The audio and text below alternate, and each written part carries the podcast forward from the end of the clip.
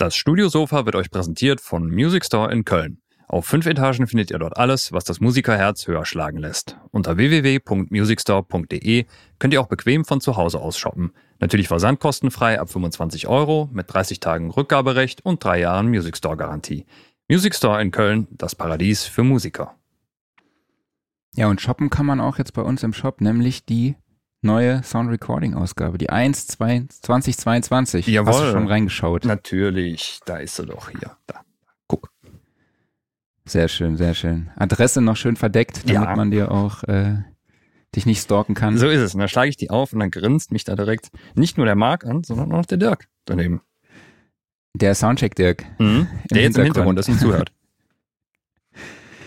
Ja, was haben wir alles drin? Ne? Wir haben die neue, das neue Universal Audio Audio Interface Mhm. im Test, das Volt 276 und was ich richtig cool finde, ist natürlich das Fluid LCT 1040, also dieses neue Röhren- und FET Mikrofonsystem. Das da oh, oben. unser Gast hält es sogar Oh ja. ins Bild. So ein Zufall, ja. Mhm. Nee, so wirklich, ein zu- Zufall. Wirklich Zufall, haben wir nicht geplant. Steht bei mir auf dem Witzig. Tisch. Ja, das ist jetzt echt, äh, da können wir vielleicht gleich nochmal drüber sprechen. Genau.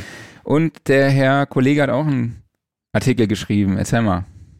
Ja, es ging um, ich habe schon wieder vergessen, ähm, ich vergesse das immer. Loops zu als weit- Synth Add-on. Loops als. Synth-Add-on, genau, richtig. Ähm, mal wieder ein bisschen Kontaktbasteleien, so als Add-on-Loops halt für, äh, für diverse Synth-Spuren und äh, da bauen wir uns ein kleines Kontaktinstrument zusammen, das wir dann entsprechend mit den Synth mittriggern für so ein bisschen Zusatzcharakter. Okay, dann würde ich sagen, Ansonsten steht hier noch ganz viel schönes Zeug drin. genau, Bin- versandkostenfrei bestellen unter soundandrecording.de slash shop. Und jetzt legen wir los. Und ich mach den Ticker weg.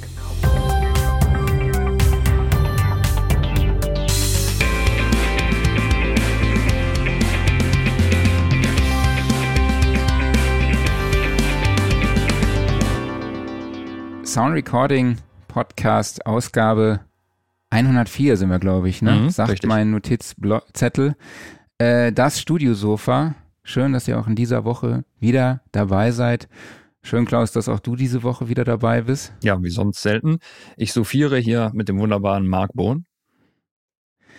Und heute zu Gast auf dem Stu Studiosofa ist Produzent, Engineer und Betreiber des Kohlekeller-Studios bei Darmstadt, Christian Kohle. Hallo Kohle, schön, dass du dabei bist. Thanks for having me. Yes, yes, sir. Hi. Wie, wie sagt man auf Deutsch? Äh, ich sag guten Morgen. Ah ja, allerseits. Genau. Wir haben ja eben schon gesprochen, das ist nicht so deine gewohnte Zeit für solche Video-Streamings oder Videomeetings. Nee, normalerweise nach anderthalb Bier so um 21 Uhr. Liegt aber daran, dass man oft mit Amerikanern spricht und äh, dann muss man das abends machen. Aber ich bin total froh, endlich mal Deutsch Mal und auch mal morgens. Und nüchtern. Ja, wir sprechen heute mit dir über deinen Workflow bei Band Recordings und wie dieser sich über die, ja, seit Beginn verändert hat, beziehungsweise seit Beginn der Zeit, äh, in der du dich äh, mit dem Thema auseinandersetzt, seit 25 Jahren habe ich mir hier notiert. Ähm, wir sprechen nicht nur darüber, wie sich der Aufnahmeprozess verändert hat, sondern auch generell ähm, der Studioaufenthalt oder vielleicht auch das ganze Songwriting Prozedere und sprechen auch darüber, dass es heute vielleicht ein bisschen schwieriger ist, ähm, mit den Tools, die jeder verwendet, so seinen eigenen Signature-Sound zu erstellen. Ähm, genau, wenn ihr dazu Fragen habt, könnt ihr die natürlich wie immer über die Kommentarfunktion in Facebook oder YouTube stellen und Christian wird sie dann für euch beantworten.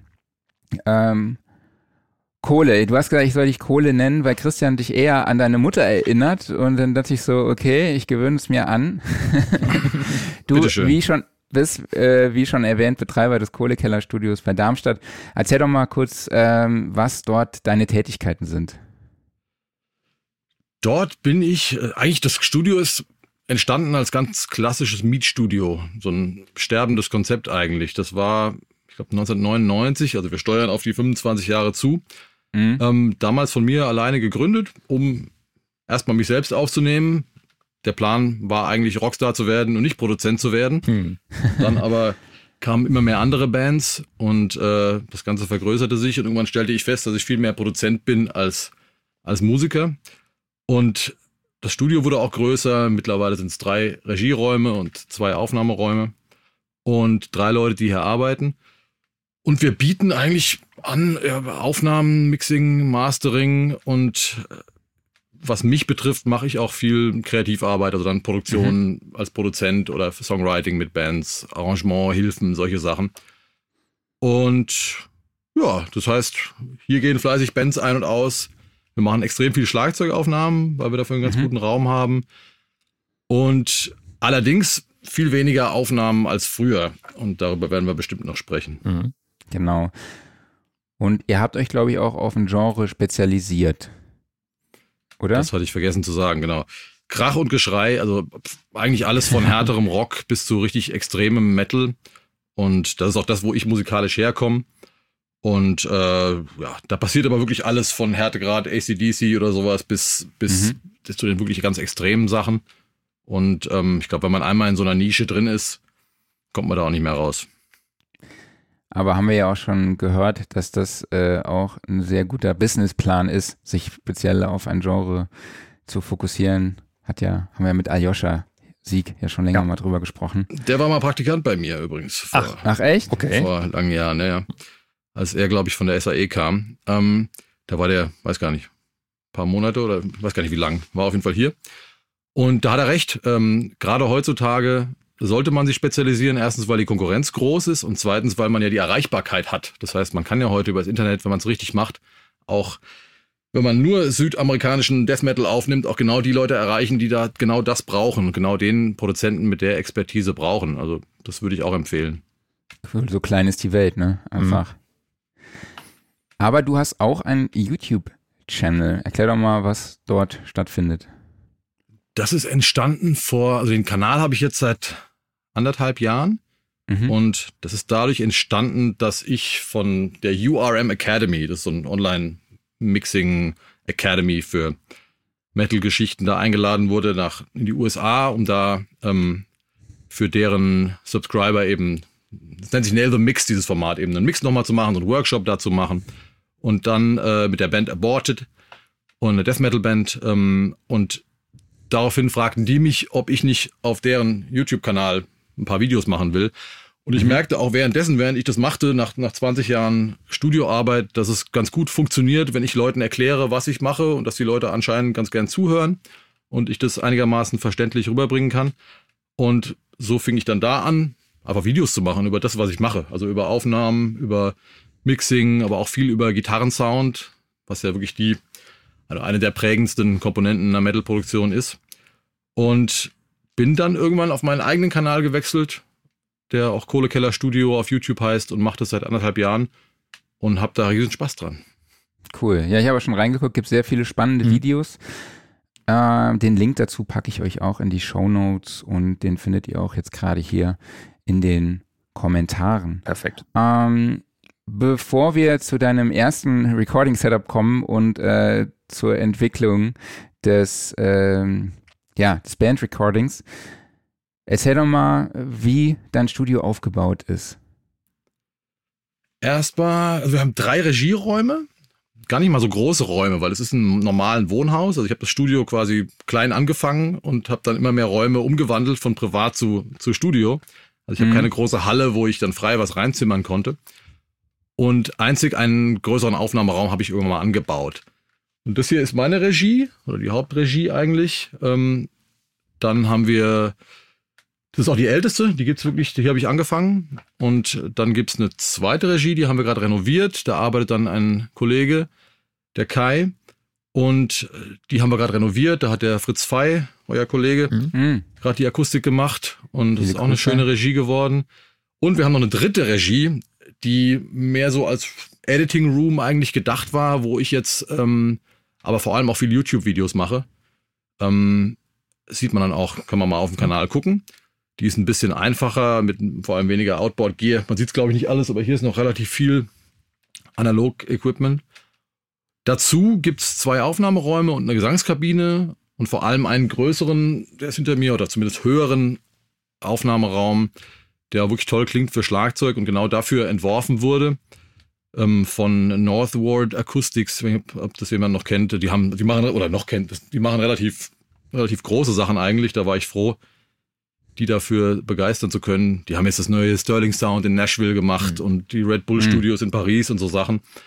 Und okay. ich glaube, der Mann war froh, auch mal einen, nicht nur einen Regieraum oder einen Masteringraum zu machen, sondern auch einen, auch einen Live-Room. Und da haben wir einen Raum, der eben speziell für, für, für Schlagzeug akustisch designt wurde. Ähm, genau, entsprechend finden auch viele Schlagzeugaufnahmen hier statt. Dazu gibt's noch so ein bisschen Küche, Musiker, Apartment, weil die meisten Musiker ja nicht von um die Ecke kommen und dann wohnen die auch hier während der Aufnahmen. Da hat man immer ein bisschen Halligalli. Ähm, das ist so das Setup. Arbeiten tun wir mit Cubase. Okay, Oder sehr wie, wie genau soll ich erzählen, was, was wir noch haben? Wir arbeiten mit Cubase. Größtenteils digitalisiert, ähm, aber wir haben eigentlich in allen Regieräumen noch gewisses Analog-Equipment, das wir gerne benutzen. Vor allem, weil wir es kennen und schon lange benutzen. Gar nicht mal, mhm. weil ich sage, dass analog so viel besser sei als digital. Wir haben ziemlich viele Gitarrenamps, wenn man das da hinten auch sieht. Ähm, Röhren, Gitarrenamps, da bin ich relativ oldschool und nerdig, was das betrifft. Und äh, das ist auch was, worauf Heavy Metal Gitarristen noch stehen, wenn man echte Amps hat und Luft bewegt im Aufnahmeraum. Mhm. Ähm, genau, was ich, hier steht verschiedene Abhörer, hier steht eine Amphion-Abhörer, das ist bei mir. Im anderen Raum steht Dynaudio und im dritten Raum steht Eve Audio. Also alles bunt gemischt. Ähm, mehr fällt mir nicht ein. Okay, der ist ja schon einiges. Über Cubase werden wir ja, glaube ich, später noch sprechen. Da freut der Herr Kollege Könnte sich passieren, ja. Mal. ich habe noch gar nicht geguckt, was da passiert ist gestern, muss ich ehrlich sagen. Ja, doch. Gestern war doch. Kannst du gleich dranbleiben danach, dann hörst du Okay. Cubase 12 Release, falls, ja. falls irgendeiner das später hört, ja. Genau. Ähm, Genau, wir wollen ja darüber sprechen, wie sich dein Band-Recording-Prozess über die Jahre hin entwickelt hat. Vielleicht können wir mal damit anfangen, mm, mit dem, mit dem Thema, beziehungsweise mit der Sache, was vor der Aufnahme passiert, nämlich dem Songwriting. Wie schätzt du das ein? Wie hat sich das deiner Meinung nach oder deinem Empfinden nach zwischen früher und heute entwickelt? Also das hat sich ganz radikal verändert. Das Interessante ist ja, man arbeitet ja heute in der Rockmusik im weitesten Sinne an genau dem gleichen Produkt wie damals. Da hat sich eigentlich nicht viel verändert. Und sowohl das Equipment als auch die Arbeitsweise sind aber komplett unterschiedlich im Vergleich zu damals. Wenn ich jetzt mir zum Beispiel Songwriting anschaue, war das vielleicht vor 20 Jahren so, dass eine Band vor allem im Proberaum einen Song gemacht hat. Und mhm. meistens kamen die dann hierher und hatten dann einfach eine Stereoaufnahme irgendwie Handys hat man, glaube ich, auch noch keine, aber irgendwie hat man eine einfache Aufnahme gemacht, hat die sich hier angehört. Das heißt, man bekam einen Eindruck davon, wie die Band den Song spielte. Und erst daraufhin versuchte man dann, wenn nötig, zum Beispiel einen Click-Track zu finden und das zu machen, hat dann ein paar Pilotgitarren aufgenommen und hat versucht, diese Proberaumsituation zu übertragen ins Studio. Mhm. Und das hat sich radikal verändert. Also heute sitzt typischerweise der Metal-Songwriter in der Band, der Gitarrist meistens sitzt dann zu Hause vor Cubase oder irgendeiner anderen Software und schreibt da die Songs und programmiert das Schlagzeug. In vielen Fällen schickt er dann seinen Bandkollegen die Sachen, gibt denen entsprechend schon was vor. Und in vielen Fällen spielt der Schlagzeuger dann eigentlich zum ersten, oder man hört den Schlagzeuger zum ersten Mal den Song spielen, wenn er hier im Studio die Platte aufnimmt. Und es findet gar nicht mehr die Rückkopplung statt, die vorher im Proberaum stattgefunden hat.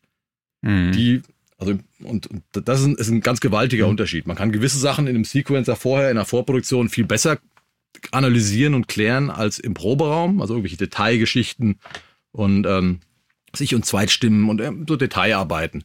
Aber wenn es dann um grundsätzlichen Groove geht oder Tempi und so weiter, das sind Dinge, die lassen sich ähm, gerade bei ja, Groove-betonter Musik im Proberaum viel, viel besser machen. Und auch der Austausch mit seinen Mitmusikern und so weiter, alles das geschieht nicht mehr in der unmittelbaren Form. Was, glaube ich, schon dazu geführt hat, dass äh, das alles etwas klinischer klingt als mhm. damals. Dafür oft besser ausgearbeitet ist als damals. Also man stellt viel weniger fest, dass der, dass der eine Gitarrist ein Fist spielt und der andere ein G und es hat nie einer gehört. Mhm. Das passiert weniger. ja, ja.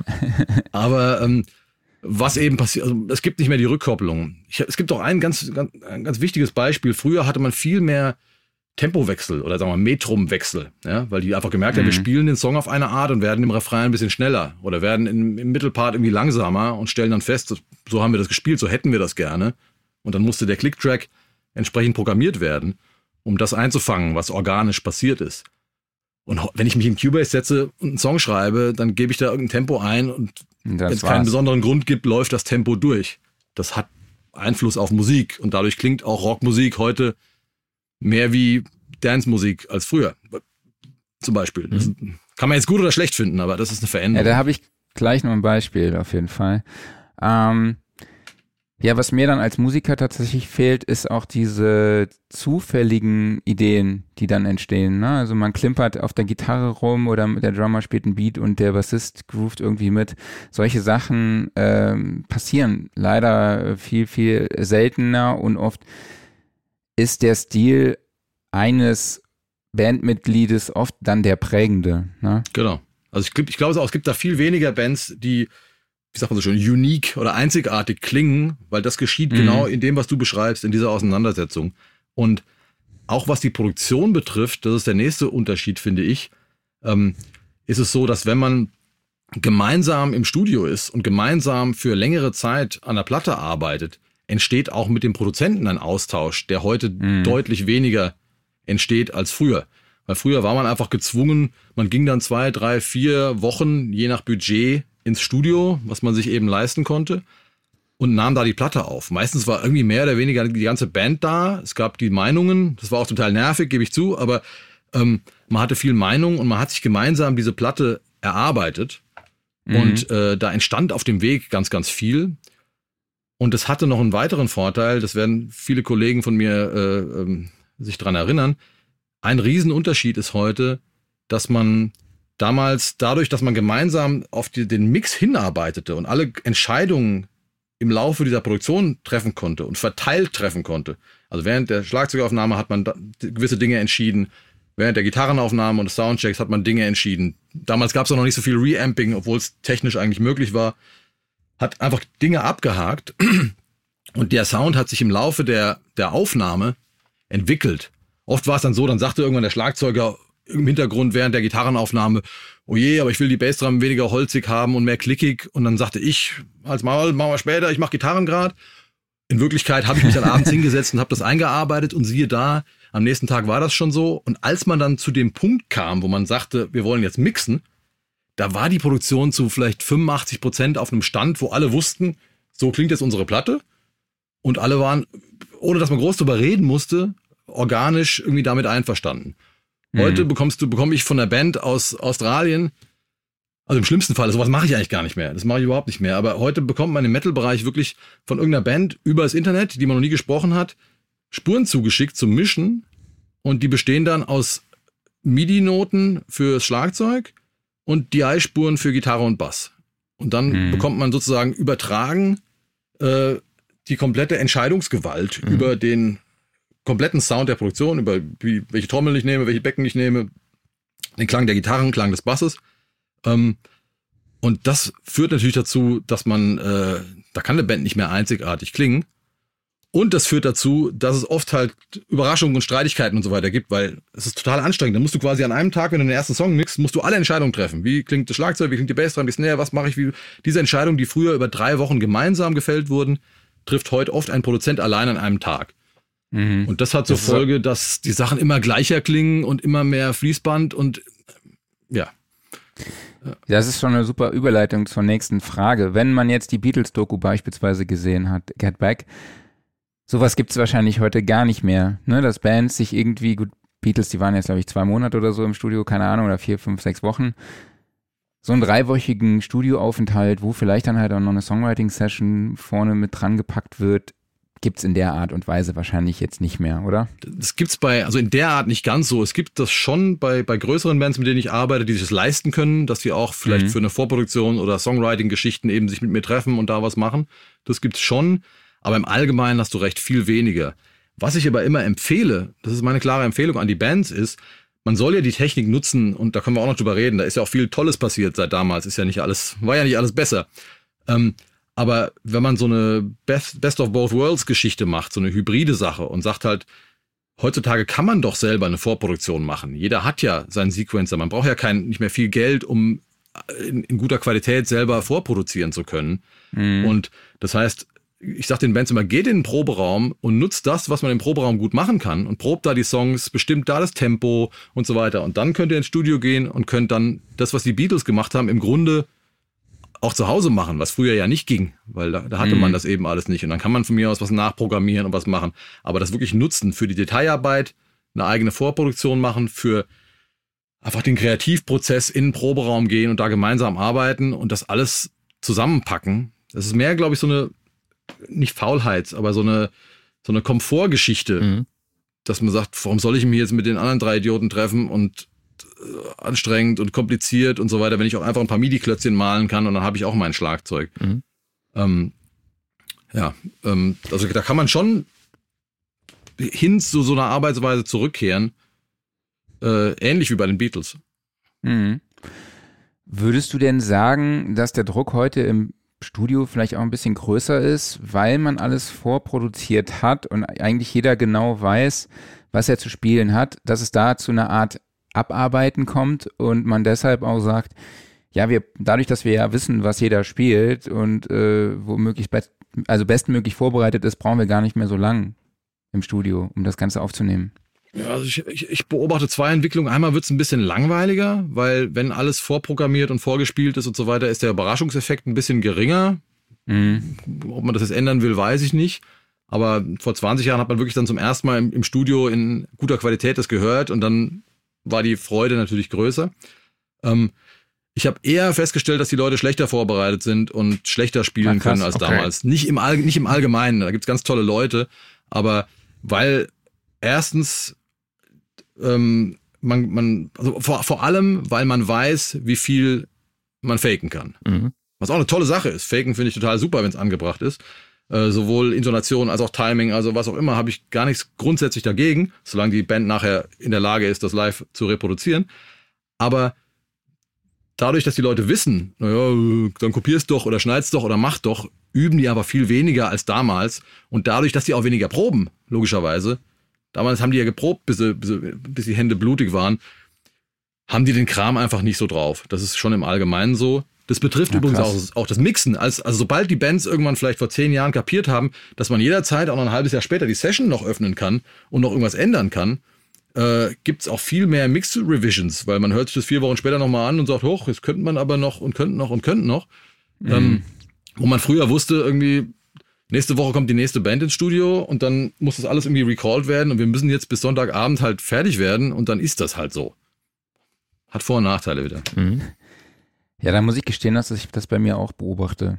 Also, dass man halt am Rechner sitzt, man spielt die Gitarren ein, spielt so lange, bis es passt und bis man einen Take gefunden hat, der einem halbwegs gefällt, dann korrigiert man das noch ein bisschen, aber äh, man merkt dann schon, dass es durch das weniger oder gar nicht Proben mit der Band gemeinsam ähm, auch die ja, die Fähigkeit an seinem Instrument so ein bisschen nachlassen. Klaus, kannst du, konntest du das am Schluss auch bei dir in deiner Drummer-Karriere feststellen? Ja, ja absolut. So? Äh, bei mir war es ja auch noch so, dass äh, ich bandbedingt ein E-Drum-Set gespielt habe, wo du eh MIDI-mäßig unterwegs bist. Das heißt, äh, ja. da könntest du natürlich auch dann äh, alles wunderbar gerade rücken einfach. Ne? Ähm, nimmst es übers Drumset auf, schickst es in den Sequencer, quantisierst es, schickst es zurück an das Drumset, nimmst das audiomäßig auf, fertig. Ne?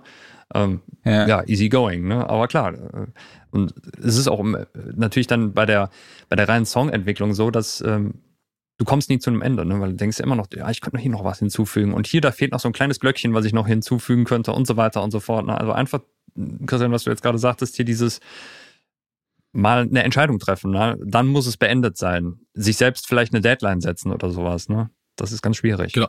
Deadline ist super wichtig. Ich versuche auch immer, wenn ich Gitarren aufnehme, eigentlich zu vermeiden, die Eispuren aufzunehmen, weil ich bin eigentlich mir sicher genug, dass wenn ich einen Gitarrensound finde, der mir gefällt, dem Gitarristen gefällt, dann machen wir das jetzt so und nicht dieses, ach, drei Wochen später könnten wir nochmal den Amp und könnten wir nochmal hier und könnten wir nochmal ja. da. Braucht man meistens gar nicht. Ging früher auch. Und äh, was auch wichtig ist für Studiobesitzer, die mit Bands arbeiten, setzt denen eine Deadline. Sagt denen mhm. nicht, ja, ich mische das dann, wenn ihr fertig seid, weil dann dauert es zwei Jahre sondern du sagst, 1. Äh, August fange ich an zu mischen, äh, ich schicke euch vorher eine Anzahlungsrechnung, hm. dann sind die nämlich bis zum 1. August fertig. Und sonst sitzen die so. eben da und wenn es halt keinen Druck und keinen Zwang gibt, äh, übt man weniger, macht man weniger, ist schlechter vorbereitet und ähm, genau, Das ist einfach das Ding. Mhm. Kennt vielleicht jeder selber. Du gehst es hat Vor- und Nachteile. Zum Beispiel, wenn die Leute nehmen auch viel mehr Gesang selber auf, was den Vorteil hat, dass man, dass nicht mehr die, Stur, die, die Studiouhr tickt. Mhm. Das ist eine gute Sache. Das heißt, eine Situation, wo ich merke, ich bin nicht in der Stimmung oder die Stimme will nicht so ganz und so weiter, muss ich mich nicht so sehr zwingen wie früher. Insofern ist es gut, wenn das so funktioniert. Andererseits kann das aber auch bedeuten, dass ich irgendwie sage, ach, heute Abend, puh, ich kann auch Netflix gucken, mhm. weil, ja, und so dauert es eben dann eben viel, viel länger. Also ist ambivalent. Ja. Kannst du uns vielleicht dokumentieren, wie sich der grundsätzliche, ja, so eine Band-Recording-Session, also wie sich der Ablauf einer Band-Recording-Session bei dir über die Jahre verändert hat? Vielleicht kannst hm. du kurz erklären, wie das bei dir am Anfang aussah und jetzt vielleicht anhand des Beispiels einer letzten Band das Ganze mal dokumentieren. Der, der typische Ablauf war früher so, wie man sich eigentlich vorstellt. Das heißt, Band kommt rein. Damals wurden meistens wirklich noch die Tempi dann im Studio festgelegt. Dann mhm. wurde eine Pilotgitarre aufgenommen. Boah, wie lange habe ich das nicht mehr gemacht? Ähm, wurde eine Pilotgitarre aufgenommen äh, für den Schlagzeuger auf Metronom. Und ähm, dann spielte der Schlagzeuger. Danach folgt meistens im Metal-Bereich die Gitarrenaufnahme und nicht die Bassaufnahme. Weil Gitarre wichtiger und soundprägender und man passt lieber den Bass nachher der Gitarre an als mhm. umgekehrt dann Bass und was noch folgt und schließlich die Gesangsaufnahme. Und ja, das dauerte dann eben zwei, drei Wochen oder sowas. Die Band war dann, war dann hier oftmals eben auch nicht nur der Musiker, der gerade aufnimmt, sondern es war ein bisschen mehr Klassenfahrt. Und dann wurde gemischt. Öfter mhm. auch mehr noch mit Leuten da. Wobei das vermisse ich nicht besonders, dass mir die Leute im Nacken sitzen, während ich mische. Oh, das kann ich mir vorstellen. Und, äh, und heute ist der typische Ablauf in der Produktion eigentlich fast egal ob das eine Demoband ist oder eine professionelle Geschichte, ist ähm, Schlagzeugaufnahme findet weiterhin hier statt. Pilotspuren mhm. und so weiter haben die eh von der Vorproduktion, das bringen die irgendwie mit. Und den Rest, Rest, also Gitarren und Bass nehme ich kaum noch auf. Das funktioniert wirklich zu 90 Prozent über Reamping. Das heißt, die Leute nehmen ihre eigenen DI-Spuren auf. Mittlerweile oftmals auch qualitativ ganz okay, muss ich sagen, deutlich besser als vor zehn Jahren. Leider immer noch oft recht schrottig und mit vielen Spielfehlern oder Details, die nicht stimmen oder rauschenden Lüftern oder irgendwelchen Dimmern, die man da brummen hört und so Geschichten. Äh, oder einfach übersteuerten Tracks. Verstehe ich bis heute nicht, warum alle immer ihre DI-Tracks überfahren müssen. Und dann findet manchmal hier noch die Gesangsaufnahme statt. Oftmals mhm. gar nicht mal, weil es technisch unbedingt notwendig ist, sondern wegen Coaching und so weiter, einfach mit dem Produzenten zusammen und der Gesangsproduktion und dann wird gereamt und dann wird gemischt. Aber das ist eigentlich so der, der Dreiklang. Schlagzeug, Gesang, Mischen und der andere Teil dazwischen ist weggebrochen. Das bedeutet aber, dass die Aufnahme immer auseinandergerissen ist. Und der Unterschied zu, zu früher ist, man arbeitet dann auch binnen einer Woche eben immer an verschiedenen Projekten. Ist das gut, ist es schlecht? Ich weiß es nicht. Also man nimmt dann eben drei Tage Schlagzeug auf und dann danach mischt man zwei Tage eine andere Band oder sowas, wo man früher viel mehr mhm. am Stück mit einer Band gearbeitet hat und dadurch auch, muss man schon sagen, mehr in der Sache drin war mhm. und die Songs wirklich in- und auswendig kannte, weil man jeden blöden Ton aufgenommen hat. Und das ist, das ist so der Unterschied. Und genau, Reamping ist ganz groß. Reamping ist ganz groß. Äh, jeder nimmt zu Hause Gitarren auf. Das war eigentlich schon technisch schon immer möglich, wurde aber erst vor zehn Jahren unglaublich populär. Mhm. Noch eine andere Frage, bevor wir nochmal auf die Technik zurückkommen. Mm, würdest du sagen, so, Entschuldigung, so ein Studioaufenthalt war vielleicht auch ganz cool für die Bandhygiene. Im Fußball heißt das ja immer so schön jetzt Mannschaftshygiene. Guter Punkt. Also ich sage jetzt mal die äh, das das das Teambuilding, das Teamwork ähm, und so, wie du schon gesagt hast, so ein Studioaufenthalt war ja auch immer so eine Klassenfahrt, ne? Irgendwie, wir haben auch manchmal im Studio gepennt, ne? Dann hatte man immer sich im Wohnzimmer hatte man sich breit gemacht, ne? Playstation gespielt und was, man war halt auch im Kreationsprozess live mit dabei. Das war halt auch irgendwie so ein, so ein geiles Happening einfach. Ja. Ne? Also total, muss ich sagen. Ich meine, die Band hat das ja noch, wenn sie auf Tour ist. Aber was mhm. ich auf jeden Fall sagen würde, ist, dass die Verbindung von Produzent zu Band war da mhm. deutlich direkter. Und ich habe auf jeden Fall in den ersten zehn Jahren, in denen ich das Studio hier hatte, mehr Freunde fürs Leben gemacht als in den 15 Jahren danach, weil die einfach viel mehr hier rumgehangen haben und haben mit mir hier gesessen und Bier getrunken und so weiter. Man lernte sich kennen und man hatte wirklich das Gefühl, man erarbeitet sich diese Platte zusammen. Mhm. Das geschieht heute auch noch, ist aber deutlich anonymer. Also ich mhm. habe hab ja ganz, ganz viele Kunden, die ich noch nie in meinem Leben gesehen habe. Und ähm, oder maximal über einen über Skype-Call oder sowas und mit denen ich noch nie gesprochen habe und nur geschrieben habe. Das funktioniert auch, aber wie du sagst, ist, äh, ist nicht so Rock'n'Roll und so, so nicht so lustig wie früher. Ist nicht alles schlimm dran, muss man auch sagen. Und äh, ich bin froh, dass es mittlerweile geht, weil sonst wäre die Pandemie eine schlimme Zeit für alle Studios oder noch schlimmere Zeit für alle Studios geworden. Ähm, wie gesagt, das hat ja auch hat ja auch Vorteile. Es gibt ganz viele Produktionen, die würden sonst gar nicht in der Form stattfinden. Sonst könnte ich gar nicht mit der australischen Band vielleicht arbeiten, weil die Flüge einfach das Produktionsbudget sprengen würden. Klar. Ähm, kannst du uns nochmal sagen, wie dein erstes Recording-Setup aussah? Oh. weißt du das noch? Ja, weiß ich noch. Ich hatte ein, ein analoges Tascam-Pult, so ein Mittelklasse-Ding, hab vergessen, wie es heißt. Und ADATs. Also ich bin gleich digital eingestiegen. Mhm. Als Musiker mhm. habe ich auch noch analog aufgenommen, aber das war dann 99, als ich angefangen habe, habe ich dann erst mit einem ADAT und dann mit zwei ADATs weitergemacht. Falls jemand nicht weiß, was es ist, das sind digitale Achtspur Bandmaschinen auf SVHS-Kassetten mhm. von Alesis. Mhm. Und da konnte man damals gebraucht die schwarze erste Generation von ADATs kaufen. 2500 mhm. Mark oder so eins. Irrsinnig viel Geld. Und da hatte man acht Spuren. Dann hatte ich 16 und ich hatte kurzzeitig irgendwann nochmal 24. Aber irgendeine Ader ging auch immer kaputt. Das weiß, äh, waren wirklich andere Zeiten. Dazu natürlich viel mehr Outboard und ähm, einen Atari für mit Cubase für MIDI. Ähm, der war synchronisiert mit äh, mit den ADATs über irgendeinen so auch teuren über Samty Box oder sowas. Und äh, Moment, was, was fehlt noch? Und alles als Outboard, eben Synths und, mhm. und, und alle Prozessoren als Outboard. Ich habe das auch mal in einem Video beschrieben, was das für ein Aufwand war, das alles zu recallen und die Patchbase zu stecken mhm. und wie viel Strom das war und wie viel Kabel das waren und irgendwo brummte was und du hast zwei Tage später alles wieder angemacht und es klang irgendwie anders und du wusstest nicht warum, weil ja jeder blöde Keyboard-Sound kam wirklich, brauchst ein MIDI-Kabel, was zu diesem Keyboard geht und brauchst Audiokabel, die zurückkamen und dann am Pult und äh, das kann man sich wirklich kaum noch vorstellen, welchen Luxus wir heute haben ja. in allerlei Beziehungen. Also das ist ja. unglaublich. Ähm, also der, der Rechner spielte damals aber auch schon eine tragende Rolle, sage ich jetzt einfach mal in deinem Setup. Das war, war ein Atari, da konnte ich MIDI drauf machen. Das heißt, die paar Keyboards oder wenn ich mal Schlagzeug programmieren musste, konnte ich das drauf machen. Aber alle Audioaufnahmen, okay. Schlagzeug und, und Gitarren, und das ist ja der Großteil, alles. wurden einfach aufgenommen. Beim ADAT konnte man wirklich gut reinpunchen, das ging gut. Mhm. Aber allein schon, man stelle sich vor, man hat nur 16 Spuren. Da muss man einfach haushalten, damit geht's irgendwie los. Dann, und dann ist es so, man arbeitet mit einem Sänger, der Sänger muss jeden Refrain einmal einsingen. Ich bin heilfroh, dass ich heute, wenn ich will, dass der genauso klingt, den Refrain 100 Mal kopieren kann, wenn ich das möchte. Mhm. möchte. Ging damals ja nicht. Dann, man stelle sich vor, man hatte einen ganz guten Take für diesen Refrain von dem Sänger. Und dann fragt man den Sänger, glaubst du, du machst es nochmal besser? Weil sobald ich den aufnehme, ist der alte Take ja weg.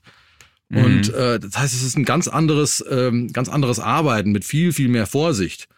Oder ja, und, und ich war, also das war wirklich meine Revolution, als ich meinen ersten PC bekam ähm, Anfang der 2000er oder so war das dann, und da einfach ja, non-destruktiv editieren konnte, Dinge kopieren konnte und so weiter. Das war äh, ja einer der revolutionärsten Momente in meinem Studioleben auf jeden Fall. Klaus, du hattest, glaube ich, auch noch die Gelegenheit, an einem digitalen Aufnahmegerät an der SAE zu arbeiten, ne? Mehrspurrekorder. Ähm, ja, das war aber, das war ein HD-Recorder. Ähm, genau, das war schon ein HD-Recorder, ja. aber im Prinzip hatte es ähnliche Funktionen, ne? Man konnte da halt auch nicht, ich weiß nicht, konnte man die Spuren kopieren? Punch-in-Funktion konnte man ja, ja. auf jeden Fall schon. Äh, konntest du, aber es war halt trotzdem alles e extrem schmerzhaft, weil du hast ja wenig bis gar nichts gesehen an Informationen. Ne? Es ist ja nicht so, dass, ja. Es, äh, dass, du irgendwelche Wellenformen oder sowas da gesehen hättest, sondern es war einfach nur ja irgendwie anonyme Spuren und äh, wenn du Glück hast, hast du das Richtige gemacht und wenn nicht, äh, hattest du hoffentlich ein Backup. Aber Waren schon harte war Zeiten, kann man nicht sagen. ja. Woran ich mich auch kaum erinnere oder was die Leute vielleicht gar nicht wissen, ist, damals war es einfach so, äh, ich klinge gerade wie so ein Veteran, ne? aber ähm, ähm, da war es einfach so, dass wenn du halt, keine Ahnung, sechs Kanäle Kompression hattest, hattest du sechs Kanäle Kompression. Und äh, dann musstest du überlegen, wie du da haushaltest mit, was ich, Kick, Snare, Bass, zweimal Gesang oder sowas. Und mehr ging halt auch gar nicht. Du kamst also nicht in die Verlegenheit, irgendwas anderes zu tun. Und wenn du mehr komprimieren wolltest, konntest du dir halt einen Kompressor bestellen, in Hardware kaufen. Oder wenn du noch einen Echo-Effekt haben wolltest, musstest du dir das Ding kaufen. Und das war auch mhm. die Zeit, wo man öfter mal für irgendeinen Mix irgendeinen befreundeten Studiokumpel angerufen hat und gesagt hat, kann ich mir bei dir deinen Alesis MIDI Verb 3 noch ausleihen, weil wir brauchen ein zweites Echo, aber woher nehmen, wenn nicht stehlen? Und das ist vielleicht noch ganz interessant, dass es ist wirklich alles technisch viel besser heute. Ich finde alles geiler heute. Ähm, aber das erzeugt auch so ein bisschen so First World Problems, merke mhm. ich immer bei den Leuten. Erstens, im Vergleich zu diesen sechs Kompressorkanälen von damals, habe ich heute schon mal 150 verschiedene Kompressoren. Mhm. Das heißt, die Leute haben immer mehr Schwierigkeiten, eigentlich zu entscheiden, was sie benutzen, weil sie zu viel haben. Die, die Frage stellte sich damals gar nicht. Mhm. Ähm, das ist die eine Sache. Und die Leute neigen dazu, viel zu viel zu machen, weil sie es können. Das heißt, ich habe immer wieder, wenn ich, wenn ich Spuren analysiere hier und sage, warum klingt denn das so scheiße, merke ich, dass die, ja, wir haben dann noch die Multiband-Kompressor und das und das und das und korrigieren eigentlich mit dem vierten Plugin das, was wir mit dem ersten falsch gemacht haben. Und das auf jedem Kanal. Und ich versuche immer zu zeigen, dass ich, äh, äh dass da oft, oft weniger mehr ist. Und ich bin auch ein ganz mhm. großer Verfechter von Get it right at the source. Also mhm. vor dem Mikrofon und äh, geil klingen lassen hilft mehr als hinterher reparieren, zumindest bei dem, was ich mache. Das merke ich bei den Leuten heute. Dass, äh, das ist vielleicht so ein bisschen wie ohne Navi findet man den Weg nicht mehr. Ne? Mhm, Navi ist stimmt. geil, wollen wir nicht missen, aber äh, das stimmt. Man verblödet auch ein bisschen. Ja, früher wusste man die ganzen Straßennamen noch oder die ganzen Autobahnen. Telefonnummern. Mhm. Telefonnummern. Telefonnummern. Ja. Das stimmt. Ähm, Gibt es noch irgendwelche Überbleibsel an Hardware aus dieser Zeit? Oder gibt es da so Sachen, die für dich weniger ersetzbar sind oder vielleicht sogar unersetzbar? Also ich habe so ein paar Analoggeräte, die kommen nicht aus der Zeit. Also ich habe die, die okay. ich hier benutze. Ich habe immer noch einen Transient Designer, ihr könnt ihn nicht sehen hier von SPL in Hardware, den ich benutze. Ich habe so ein paar Geräte wie einen Pultec. Ich rede gerade im Moment durch einen Distressor. Ähm, da hinten steht ein SSL Buskompressor, das sind so ein paar Geräte, die, von denen ich gar nicht behaupten würde, man könne sie nicht digital ersetzen, aber die ich einfach besitze und die ich einzusetzen weiß und deswegen mhm. einfach nicht missen möchte. Hin, hinzu kommt, muss man sagen, bei manchen analogen Geräten, dass doch analog man ein ganz anderes Arbeiten hat mhm. als digital, zwangsläufig. Und man arbeitet einfach anders mit Hardware als mit Software. Man arbeitet anders, mhm. wenn man Dinge anfassen kann. Und äh, da kann man sich auch ein bisschen täuschen und so weiter. Aber ich merke zum Beispiel, dass ich mache noch ganz viel mit mit äh, Röhrenamps wirklich und ich habe hier mhm. auch einen Camper stehen und ich habe auch alle Plugins, die man sich vorstellen kann und so weiter.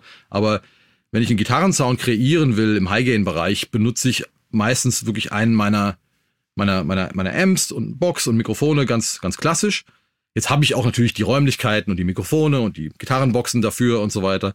Aber ich mache das ganz klassisch, weil ich merke, dass dabei immer irgendwas entsteht, was doch ein bisschen anders klingt oder ein bisschen spezieller klingt oder ich entdecke dabei irgendwas. Während wenn ich den Camper anschalte, wo ich mein, auch nur meine eigenen Profile benutze, neige ich dazu, das klingt genauso gut, aber ich neige dazu, mich zu wiederholen oder doch zu sagen, na ja, komm, das Preset ist geil, weiß ich, habe ich schon zehnmal benutzt, wird beim elften Mal auch geil sein. Und da hat oft das analoge Arbeiten, das macht es nicht besser, aber führt automatisch zu einem zufälligeren und vielleicht ja. einzigartigeren Ergebnis, würde ich sagen. Absolut. Total. Jetzt bin ich abgekommen. Ja, du wolltest wissen, welche, äh, welche Geräte. Aber ich habe noch, einen Boss, ich hab noch einen Boss SE70. Das war mein erstes okay. für 1500 Mark, mein erstes Multi-Effekt-Gerät. Da sind wirklich 50 Algorithmen drin oder so. Das kann alles. Auch ein Vocoder, ein 2-Sekunden-Sampler ist sogar drin. Und ich habe alles benutzt, weil das war mein Effektgerät. So ein 9,5 Zoll Ding. Ja. Boss SE70. Das steht da hinten noch im Schrank. Das nehme ich mir seit, seit Monaten vor, dass ich das Ding mal raushole. Und ich glaube, ich kann das immer noch besser bedienen als jedes Plugin in allen Untermenüs und so weiter. Weil das Ding habe ich kennengelernt wie nichts anderes. Studiert. Genau. Wahrscheinlich klingt es ja noch geil. Naja. Ähm, ja, an dieser Stelle möchte ich euch nochmal ganz kurz auf die Studioszene 2022 hinweisen, die am 30. und 31. August im Rosengarten in Mannheim stattfindet. Aktuell gibt es sogar die Early Bird Tickets zum Preis von 149 Euro. Damit habt ihr Zugang zu allen Masterclasses, Workshops, äh, dem Ausstellerbereich und auch zu allen Diskussionen. Mit dabei sind zum Beispiel Moses Schneider, äh, Ralf Christian Meyer, Philipp Schwer, Wolfgang Stach, Henning Verlage und Christoph Assmann natürlich.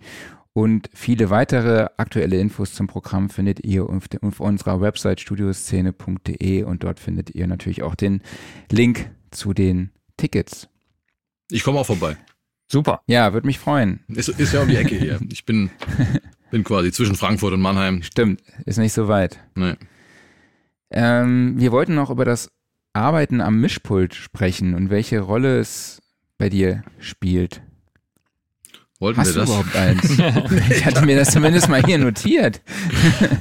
Ich habe zumindest die ganze Evolution mitgemacht. Ich habe auf dem analogen Pult angefangen und hatte dann ein digitales Pult, ein TMD 8000 vom, von äh, Tascam.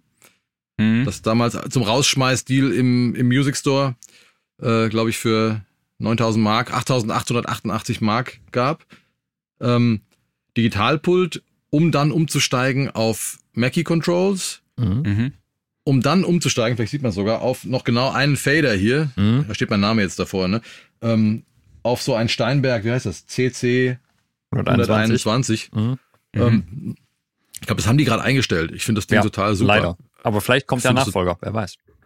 Ja, weil da muss man wirklich sagen, ich finde das ist wirklich toll, weil so wie ich arbeite, arbeite ich eh immer nur an einem Kanal. Ich bin ja kein Live-Mischer, der jetzt da schnell irgendwas machen muss. Beim Drum-Soundcheck vielleicht mal, aber auch da habe ich eigentlich Zeit und kann jeden Fader einzeln anfassen. Und ähm, das Tolle an diesem Steinberg-Ding ist, dass man automatisch, der, der wählt immer den Kanal aus, den ich in Cubase gerade selektiert habe. Das heißt, man hat eh immer den Kanal selektiert, intuitiv, an dem man gerade arbeitet. Das heißt, man kann jederzeit einfach hingreifen und kann da was Mhm. dran drehen und man hat immer den richtigen Kanal im Griff. Fand ich von Steinberg eine super coole Idee. Äh, bitte wieder veröffentlichen. Danke. Ähm, ja, du hast ja schon angesprochen, die Recall-Fähigkeit ist natürlich heute äh, sehr, sehr hilfreich im Vergleich zu früher, richtig? Ja, äh, total. Das ist, wie gesagt, alles so ein bisschen ambivalent, weil einerseits total geil, so kann man eben zwischen verschiedenen Projekten springen. Umgekehrt, ja, muss man eben aufpassen, wie du sagtest, erstens ein Ende zu finden und zweitens Mhm. wissen die Bands das auch. Also ich habe gerade heute heute eine panische E-Mail bekommen heute Morgen, äh, wo es dann hieß, kannst du noch in dem Song mit bla und plötzlich und bla und Presswerk ist aber und das hätte es früher einfach nicht gegeben, so eine Mhm. Erwartungshaltung, Mhm. dass man jetzt im letzten Moment ist irgendeinem noch irgendwas aufgefallen. Nichts Schlimmes, aber da kann man endlos weitermachen. Das ist so ein bisschen äh, die Gefahr dabei, sich irgendwie dabei zu, zu verheddern. Weil wirklich sich manchmal festzulegen und zu sagen, so ist es jetzt, fertig, ist schon ganz gut. Ja. Echt. Also, Kann ich Sonst- bestätigen, ja. Mhm. Sonst verliert man sich irgendwann. Gibt es noch weitere digitale Entwicklungen, für die du heute sehr, sehr dankbar bist? was haben wir gesagt? Hat, also einmal, genau, Recallbarkeit, HD, also Editing, das war für mich das aller, allergrößte, dass ich in der Lage war, Dinge zu editieren, Dinge zu verschieben, damit zu arbeiten.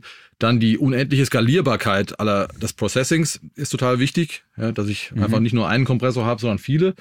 Ähm, dann kommt das Internet dazu. Muss man auch Mhm. sagen, ist in den letzten paar Jahren erst in der Form so geschehen, dass man die Datenmengen da problemlos schicken kann und kompatibel ist zwischen den verschiedenen DAWs. Also auch vor zwei, ich weiß auch noch, ich habe in meiner Anfangszeit wurden dann, habe ich in Cubase gearbeitet und dann wurden dann in einem anderen Studio meine Sachen gemischt in, in, Pro Tools. Und das war, ich weiß gar nicht mehr warum, aber das war irgendwie noch ziemlich kompliziert damals mit Mac und PC und, und, und keine Ahnung und MIDI und das ging dann nicht und Timecodes und was weiß ich. Das ist ja heute alles total easy und äh, und man kann die Sachen verschicken und kann damit so entstehen ja überhaupt erst musikalische Projekte zwischen verschiedenen Kontinenten und so weiter. Da gibt's ja auch ganz tolle Sachen. Ich hatte auch in der Pandemie so, ein- so ein Projekt von, von Musikern von, von äh, Bands wie Madball und Unearthed und Entombed, die haben sich irgendwie alle zusammengetan und es waren wirklich vier Kontinente, haben einen Song gemacht Mhm. und den habe ich dann bekommen und ich habe den gemischt und der kam dann auf dem Wacken YouTube-Kanal raus und war, glaube ich, so ein Black Lives Matter, ähm, äh, hat sich damit beschäftigt thematisch irgendwie Mhm.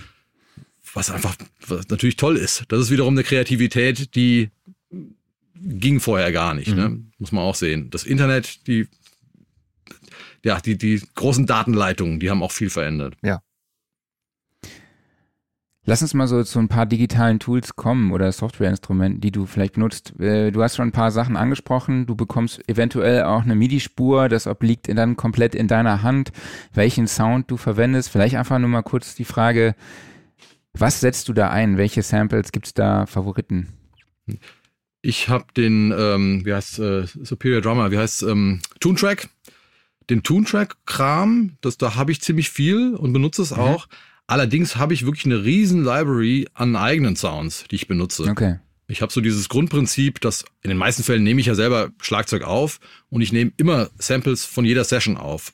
Und im mhm. Metal benutzt du heute schon meistens irgendwie Samples mehr oder weniger zugemischt, aber ich benutze eigentlich exklusiv immer nur die Samples aus der Session von dem Schlagzeuger mhm. um die zuzumischen, weil das halt ganz einfach geht. Das heißt, ich habe ein riesen Arsenal an Kicks und Snares und Toms vor allem, um schon mal die Sachen mir so zu basteln, dass sie eben nicht so klingen wie das Superior Drummer Preset, was auch jeder andere benutzen kann. Habe ich viele eigene Sachen und dann fühlt sich das auch so ein bisschen so an, als hätte ich es aufgenommen. Das ist so das eine. Und äh, was Becken angeht, habe ich auch ein paar eigene Samples, aber da benutze ich viel, viel Toontrack-Kram und deren deren äh, Metal Libraries. Das ist natürlich tolles Zeug, also nicht falsch verstehen. Das klingt alles total geil. Ähm, ich glaube, der, der Kram von Get Good Drums ist auch total super. Habe ich gerade erst angefangen, das zu benutzen. Gibt's ganz viele tolle Sachen, aber äh, da haben wir noch gar nicht drüber gesprochen. Desto mehr man sowas benutzt, desto mehr klinge ich wie jeder andere. Deswegen mhm. wieder ambivalent. Ja. Sollen wir mal kurz eine Zuschauerfrage hier an der Stelle reinschmeißen, weil es gerade passt. Ähm, wir sind bei Tools und haben eben auch schon mal das Reamping ganz kurz angeschnitten. Frage von Stefcom72. Könnt ihr noch mal ein bisschen was erzählen, wie jetzt ein guter Reamping-Prozess aussehen kann? Ja. Ähm, der fängt an mit einer gescheiten DI-Spur. Das ist wirklich das Wichtige. Man muss sich immer vorstellen, wenn du eine Spur nachträglich aus der DAW rausschickst in den Verstärker mit High Gain, der das tausendfach verstärkt, da hörst du gerade an Nebengeräuschen jedes Detail. Da hörst du die Qualität eines Wandlers und eines Preamps oder die DI-Box und all diese Komponenten rauschen ja in irgendeiner Form ein bisschen oder machen äh, Verzerrungen und so weiter. Und all das hörst du in der DI-Spur erstmal nicht.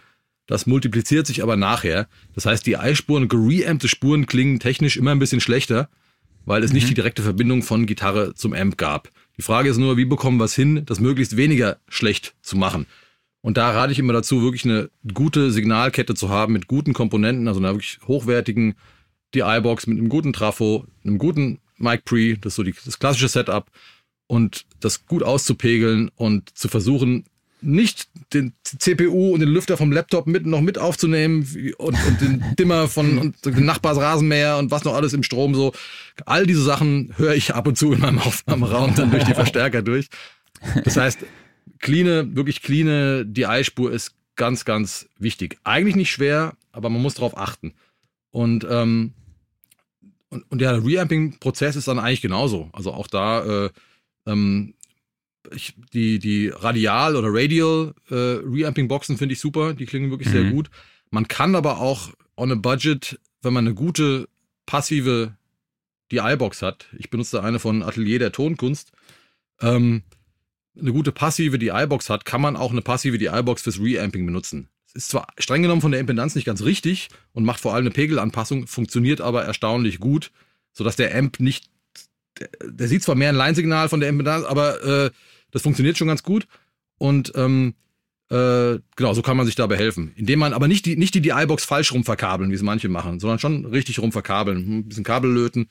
Da kann man sich ein bisschen helfen und braucht nur eine Kiste, die kann man dann erst zum Aufnehmen der DI-Spur benutzen und später dann zum Reampen. Aber da geht es wirklich darum, so clean wie möglich. Cool. Und arbeitest du auch mit Impulsantworten oder ich sage jetzt mal sowas wie Camper bzw. äh, AMP-Simulation? Ja, also Camper, wenn dann eigentlich Camper, ähm, weil ich da meine eigenen Sachen wieder machen kann. Also ich benutze auch wirklich nur meine eigenen Profile, habe da auch ziemlich viele, die benutze ich schon. Das heißt, bei mir ist es eigentlich entweder analog oder meine eigenen Camper-Sachen. Und bei Plugins habe ich auch ein bisschen zu sehr das Gefühl, ich benutze irgendwie dann denselben Kram wie alle anderen. Obwohl Neural DSP ist, glaube ich, so der Platzhirsch im Metal-Bereich, was Plugins angeht. Das sind absolut tolle mhm. Sachen. Impulse Responses finde ich eine ganz tolle Entwicklung. Ich habe selber zwei Impulse Response Packs veröffentlicht. Eins mit Eminence, dem, dem Speaker-Hersteller, was auch total toll funktioniert hat und ganz viele Leute glücklich gemacht hat. Ähm, Impulse Responses sind deshalb cool, weil man sie eben mit Amps benutzen kann. Und das ist eine ganz, finde ich, eine ganz tolle Best of Both Worlds Geschichte, dass man einen Röhrenamp mit einem, einem, wie heißt das, mit einer Loadbox, Loadbox irgendwie betreiben kann und dann in einen Impulse eben spielt. Und damit kriegt man schon mal originellere Ergebnisse hin, als äh, wenn man komplett auf Plugins geht, würde ich sagen. Benutzt du ja auch, ja. oder hast du gesagt, Marc, ne? Genau, ich habe hier die von Two Notes, den Torpedo, Torpedo. Captor 8. Genau, bin ich mega happy. Was halt ein witziges Phänomen ist ähm, im High Gain. Also wenn ich jetzt hier bei meinem JCM 800 im High Eingang bin und dann richtig äh, aufdrehe, dann dreht der Lüfter halt, je nachdem wie laut ich spiele, schneller oder langsamer. Das ja, das ist abgefahren, ne? Das, das, das finde ich sau abgefahren dass man halt echt dann merkt, okay, da wird halt wirklich eine, also da kommt, geht, fließt halt Strom durch, ne? Und je stärker der ist, ähm, da wird Hitze gemacht, genau. Genau, genau. Also das finde ich extrem spannend irgendwie. Auch, auch. auch, da muss man aber gucken, klingen die auch unterschiedlich. Da braucht man auf jeden Fall eine Loadbox mit, ich glaube, Reactive Load heißt es dann, ne? Oder äh, diese modernere Version. Habe ich auch gerade ein YouTube-Video drüber gemacht, wo ich das dann getestet habe. Ähm, sollte man ausprobieren. Aber da gibt's mittlerweile tolle Sachen, da klingt der Amp dann auch so, wie der Amp klingen soll. Ja. Naja, also es gibt eine integrierte äh, ähm, Cabinet-Simulation ähm, in dem Teil, also hardwaremäßig jetzt sage ich mal integriert, aber man kriegt halt auch noch eine Software dazu, wo es dann noch 20 andere ähm, äh, wo 20 andere Speaker simuliert werden, gibt es auch unterschiedliche Mikrofone, aber das kostet dann irgendwie mehr. Das habe ich mir jetzt gespart und ich war auch mit der integrierten Version sehr, sehr zufrieden. Mhm. Ähm, ja, lass uns doch mal ganz kurz auf das LCT zurückkommen. Ist das hm. auch sowas, wo, ähm, ja, oder vielleicht erstmal so rumgefragt, wie kam es dazu, dass du das hast bei dir im Studio? Das wurde mir von Louis geschickt, um äh, es auszuprobieren. Und ich habe auch ein Video drüber gemacht. Ich hatte nämlich so ein ähm, High-End-Gesangsmikrofons, ah ja, äh, Video gemacht. Da habe ich dann so drei im drei Mikros gegeneinander antreten lassen, die so im okay. 3000 Euro-Bereich sich irgendwo bewegen. Ich glaube, das Lure ist noch das teuerste. Da hatte ich noch äh, ein Mikrotech GFL M990 und ein SE Electronics, wie heißt das? RNT, also dieses Rupert Neve Röhrenmikrofon. Ja. Die alle drei. Das sind alles Mikrofone, die ich für meine Hauptgesangsaufnahmen, also sprich, die ja oft sehr aggressiv klingen und geschriene Gesänge und so weiter, nicht so benutze, weil die da nicht so gut funktionieren und vor allem deutlich zu hell klingen. Aber da habe ich mit einem balladeskeren Gesang gearbeitet und so weiter und habe dann ein Video drüber gemacht und diese Mikrofone miteinander verglichen. Wobei rauskam, die waren alle total geil und klingen alle total intim und intensiv und sehr detailreich und, und super aufgelöst. Und das Luit-Mikrofon ist auch eine tolle Geschichte. Ähm, mit dem Vorteil bei dem Luit, dass es eben diese verschiedenen Modi hat und fernsteuerbar ist aus der Regieraum. Für faule Leute wie mich ganz wunderbar. ähm, wie gesagt, die Luit-Mikrofone klingen alle relativ hell, was generell nicht so mein Anwendungsbereich ist, muss man dazu sagen. Ähm, mhm. Aber für das, was es ist, ist es wirklich ein tolles Mikrofon und ein tolles neues Konzept. Ich weiß nicht, wie es bei euch abgeschnitten hat, aber. Ja, sehr gut, auf jeden Fall. Also es gab ein, zwei Kleinigkeiten, an die ich mich jetzt nicht mehr erinnere. Ich glaube, es war so, dass bei dem FET-Ausgang gab es nicht mehr die Möglichkeit, gibt es nicht die Möglichkeit, diese drei Sättigungsstufen irgendwie einzuschalten, weil da mhm. gibt's, weil wie bei der Rohre, ne? Die, bei der Rohre kann man, glaube ich, irgendwie sagen, äh, mehr Bass, mehr, ich weiß nicht mehr, ich, ich kenne die. Clear, warm, die dark and saturated, ja. Ja, genau das, Manni, ne? Das kann man halt nur bei der Röhrenvariante machen, nicht bei der, beim FET-Ausgang. Ist aber für mich eigentlich schon fast äh, vernachlässigbar. Mhm. Und ähm, genau, Klaus, vielleicht kannst du gucken, was war der Minuspunkt? Ja, genau, aber, das war der Minuspunkt, nämlich äh, FET-Schaltung im Charakter nicht veränderbar, ist aber auch nur ein Minuspunkt. Und die anderen Punkte waren alles drei Pluspunkte. Flexible Klanggestaltungsmöglichkeiten, ausgezeichnete technische Performance, bequeme Bedienung per Remote und präzise Verarbeitung, clevere Details. Ja, muss man nicht mehr zu sagen. Nee, und sieht genau. geil aus. Und sieht geil aus. total, total. Ja. Ähm, ein Thema, worüber wir schon ja ansatzweise gesprochen haben, ist dieses Thema unique zu bleiben. Ne? Man, jeder nutzt irgendwie die gleichen Tools, deshalb klingt auch vielleicht das eine oder andere sehr, sehr gleich. Ich erwische mich auch immer dabei, dass ich immer die gleichen Plugins nutze, um irgendwie unique zu klingen, ist vielleicht auch irgendwann mhm. überholt, so der Vorgang. Aber ähm, genau, vielleicht möchtest du noch ein paar Worte dazu sagen. Ja, das Ironische an der oder Paradoxe an der Situation ist ja, dass wir eine Verfügbarkeit haben, die es vorher nie gab und gleichzeitig alles irgendwie gleicher wird. Also das, es, es gibt so eine äh, beobachtet man aber auch bei ganz vielen Sachen, wo es, wo die Leute früher auch viel extrem unterschiedlicher aussahen zwischen Metal und Punk und Gothic und irgendwas ist heute auch alles ein bisschen gleicher geworden durchs Internet oder ich weiß nicht warum, so eine Nivellierung oder sowas. Ähm, sprich, es gibt ja die Tools und es gibt ja die Möglichkeit auszubrechen, viel einfacher als früher, aber man macht's nicht. Und ich glaube, das liegt auch an der Art, wie ich Informationen heute bekomme. Das heißt, heute gibt es die Foren, heute gibt es die, die, die, die YouTube-Videos wie von mir und so weiter, wo Leute einem erzählen, wie man es denn so macht. Übrigens versuche ich immer in meinen YouTube-Videos immer Sachen zu zeigen, die hoffentlich kein anderer so zeigt, um die Leute zu inspirieren, genau das nicht zu machen. Aber das Problem ist, wenn man, wenn ich eben in ein Forum gehe, wo ich eine genau zu meinem, zu meiner Frage eine Mainstream-Antwort bekomme, gerade als junger Mensch, der gerade erst anfängt, dann werde ich genau das tun und genau das benutzen. Und wenn dann noch mein Lieblingsproduzent mir erzählt, ja, genau, bitte mach das so, werde ich das erst recht tun. Und das führt dazu, dass alles gleicher ist. Ich erinnere mich an eine Situation, jetzt Anfang der 2000er, wo du Platten produziert hast und du wusstest gar nicht, was die anderen am Ende der Welt machen und wie die das machen. Und dann musstest du eben mhm. ausprobieren und musstest gucken, wie du das hinbekommst. Ähm, damals gab es auch viel, also das, das generelle Niveau ist, glaube ich, heute schon höher. Also heute klingen die Produktionen generell schon besser aber eben auch gleicher. Weil damals fummelten alle irgendwie rum und dann kam, weiß noch, damals habe ich mir dann die Metal Hammer oder Rock Hard CD gekauft und dann war, oder mit der Zeitung und dann waren da die aktuellen Produktionen des Monats drauf. Und die klangen alle total unterschiedlich, weil die einen saßen in Florida und die anderen saßen in Schweden und jeder hat versucht, möglichst böse zu klingen. Und die haben halt das benutzt, was sie so hatten. Und der eine hatte das Pedal, der andere den Amp. Und so entstanden eben ganz unterschiedliche und zum Teil beschissene, aber zum Teil auch legendäre Sounds. Mhm da hätte man heute einmal gegoogelt und da hätte, bekommt man gesagt, 5150, Vintage 30, SM57, bitte. Und ja. dann macht man das eben und dann klingt das gut, aber eben gleich. Ich erinnere mich wirklich dran, als, äh, als ich klein war, konnte man eigentlich nur die, die Keys konnte man damals lesen. Da war ab und zu was drin eben über, da gab es euch noch nicht. Und ähm, über, über Recording. Und da sprachen die immer über Raummikros bei Gitarren. Und ich habe bestimmt ein halbes Jahr damit verbracht, für meinen Heavy Metal Kram mit Raummikros zu arbeiten. Und das klang immer scheiße. Und ich dachte halt, ich bin zu doof, mein Raum ist scheiße, ich, hab, ich krieg's irgendwie nicht hin mit den Raummikros. Bis ich irgendwann gesagt habe, fuck it, ich lasse es mit den Raummikros, ich kann's nicht, um erst viel später zu merken, dass das keiner macht. Weil es gar keinen Sinn macht für, für, für Metal-Rhythmus-Gitarren, sondern die sprachen dann eben über, über, über Jazz oder über Akustikgitarren oder sowas. Aber damals gab's keine, ich kannte niemand, der mir sagen konnte, Heavy Metal Rhythmusgitarren machst du bitte so. Und äh, und da habe ich natürlich extrem viel Zeit verschwendet mhm. mit dieser Raummikro-Geschichte. Das heißt, das war wieder doof.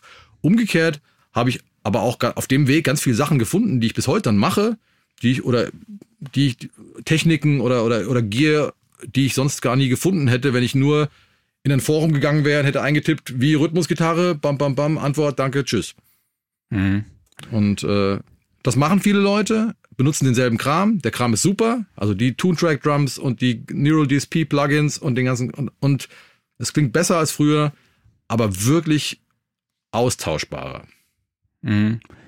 Würdest du sagen, im Internet findet man auch, wird auch heute viel Quatsch erzählt, zum Beispiel, dass es Klangunterschiede in DHWs gibt? soll, soll, ich euch was sagen zu eurer Entlastung? Wisst ihr, was ich gerade gemacht habe? Ähm, wir haben ja über das Mikrofon gesprochen.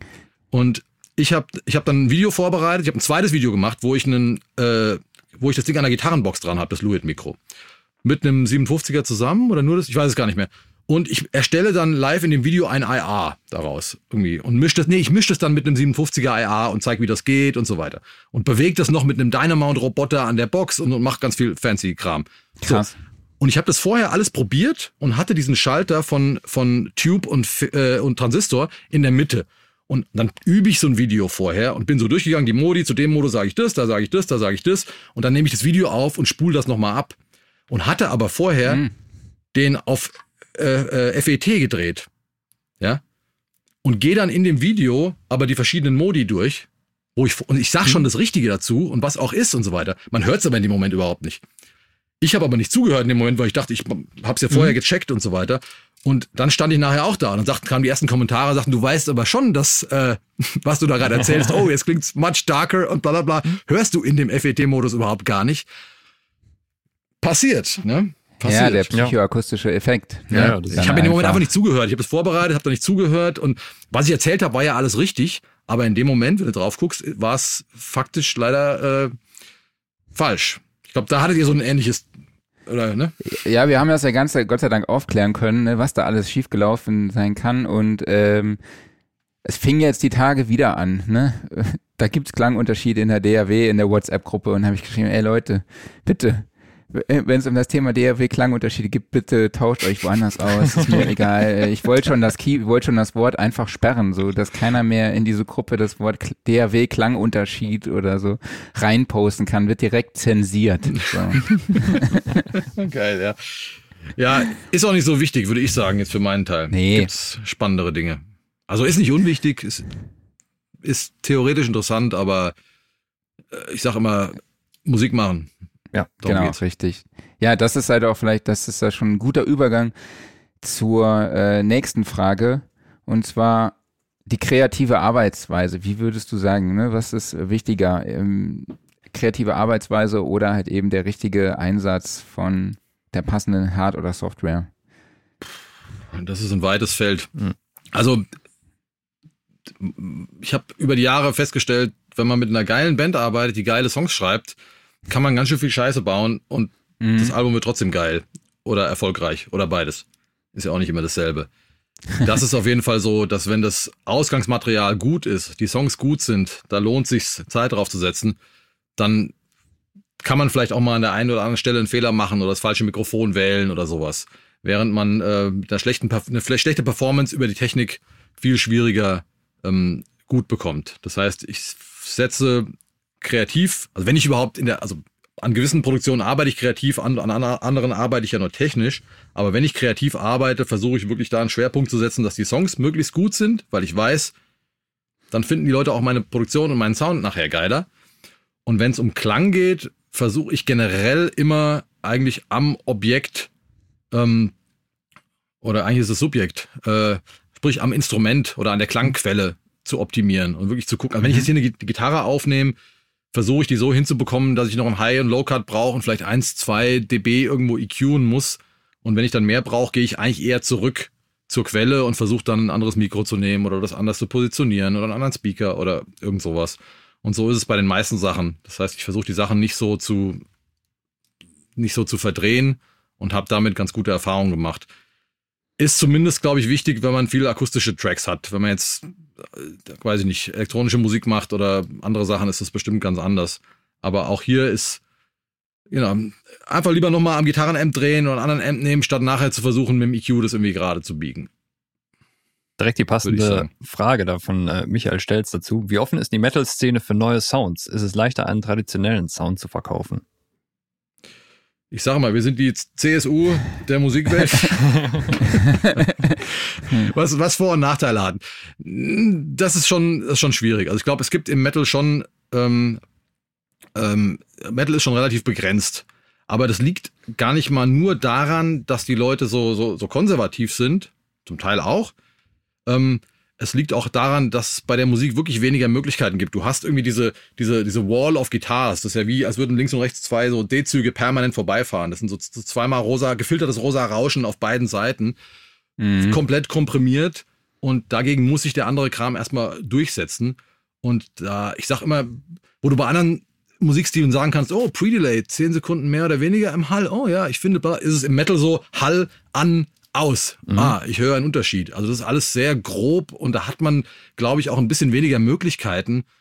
Ich habe immer Spaß dran, wenn ich mal so eine Vintage-Rock-Produktion mache, weil ich dann sage, boah, ich kann das Schlagzeug in Mono machen oder voll hallig oder eher so trashig oder eher so oder bla, und hab da voll die Möglichkeiten.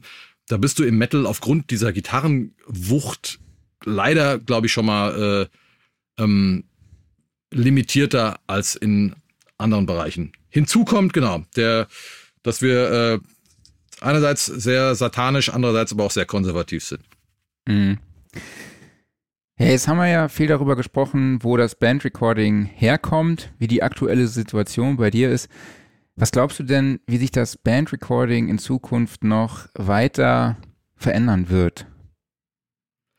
Ich hoffe eigentlich auf eine gewisse, ähm, wie sagt man, Rückbesinnung auf die positiven Dinge, die ich besprochen habe. Vielleicht ähnlich, wie wir heute wieder lokale Lebensmittel einkaufen, mhm oder unseren, Garten, unseren Salat im Garten anpflanzen oder saisonal essen oder nur lokales Fleisch und Gemüse und diese Geschichten. Obwohl mhm. eigentlich der Salat aus dem Gewächshaus schneller wächst und fetter ist und keine Ahnung und günstiger ist und so weiter. Trotzdem absichtlich sozusagen limitieren wir uns darauf, weil wir da irgendeinen Mehrwert drin sehen. Und so sehe ich momentan schon eine gewisse Entwicklung von Leuten, die sagen, hm, der ganze Metal klingt mittlerweile zu klinisch, es klingt mittlerweile zu gleich alles. Ich will mhm. wieder zurück zu einer gewissen Imperfektion, die aber einen Mehrwert dadurch hat, dass sie ästhetisch irgendwie einen Schmutz reinbringt, der irgendwie dann dann spannend ist. Also wir haben so den Punkt überschritten, wo glaube ich der Metal so perfekt produziert wurde, dass man jetzt sagt, okay, kennen wir schon, wir gehen zurück und äh, genau vergleichbar mit dieser mit dieser Ernährungssituation. Weniger McDonald's und mehr äh, mehr selber kochen. Cool, ja, dann vielen, vielen lieben Dank schon mal bis hierhin. Ich denke, da können wir das Thema abschließen.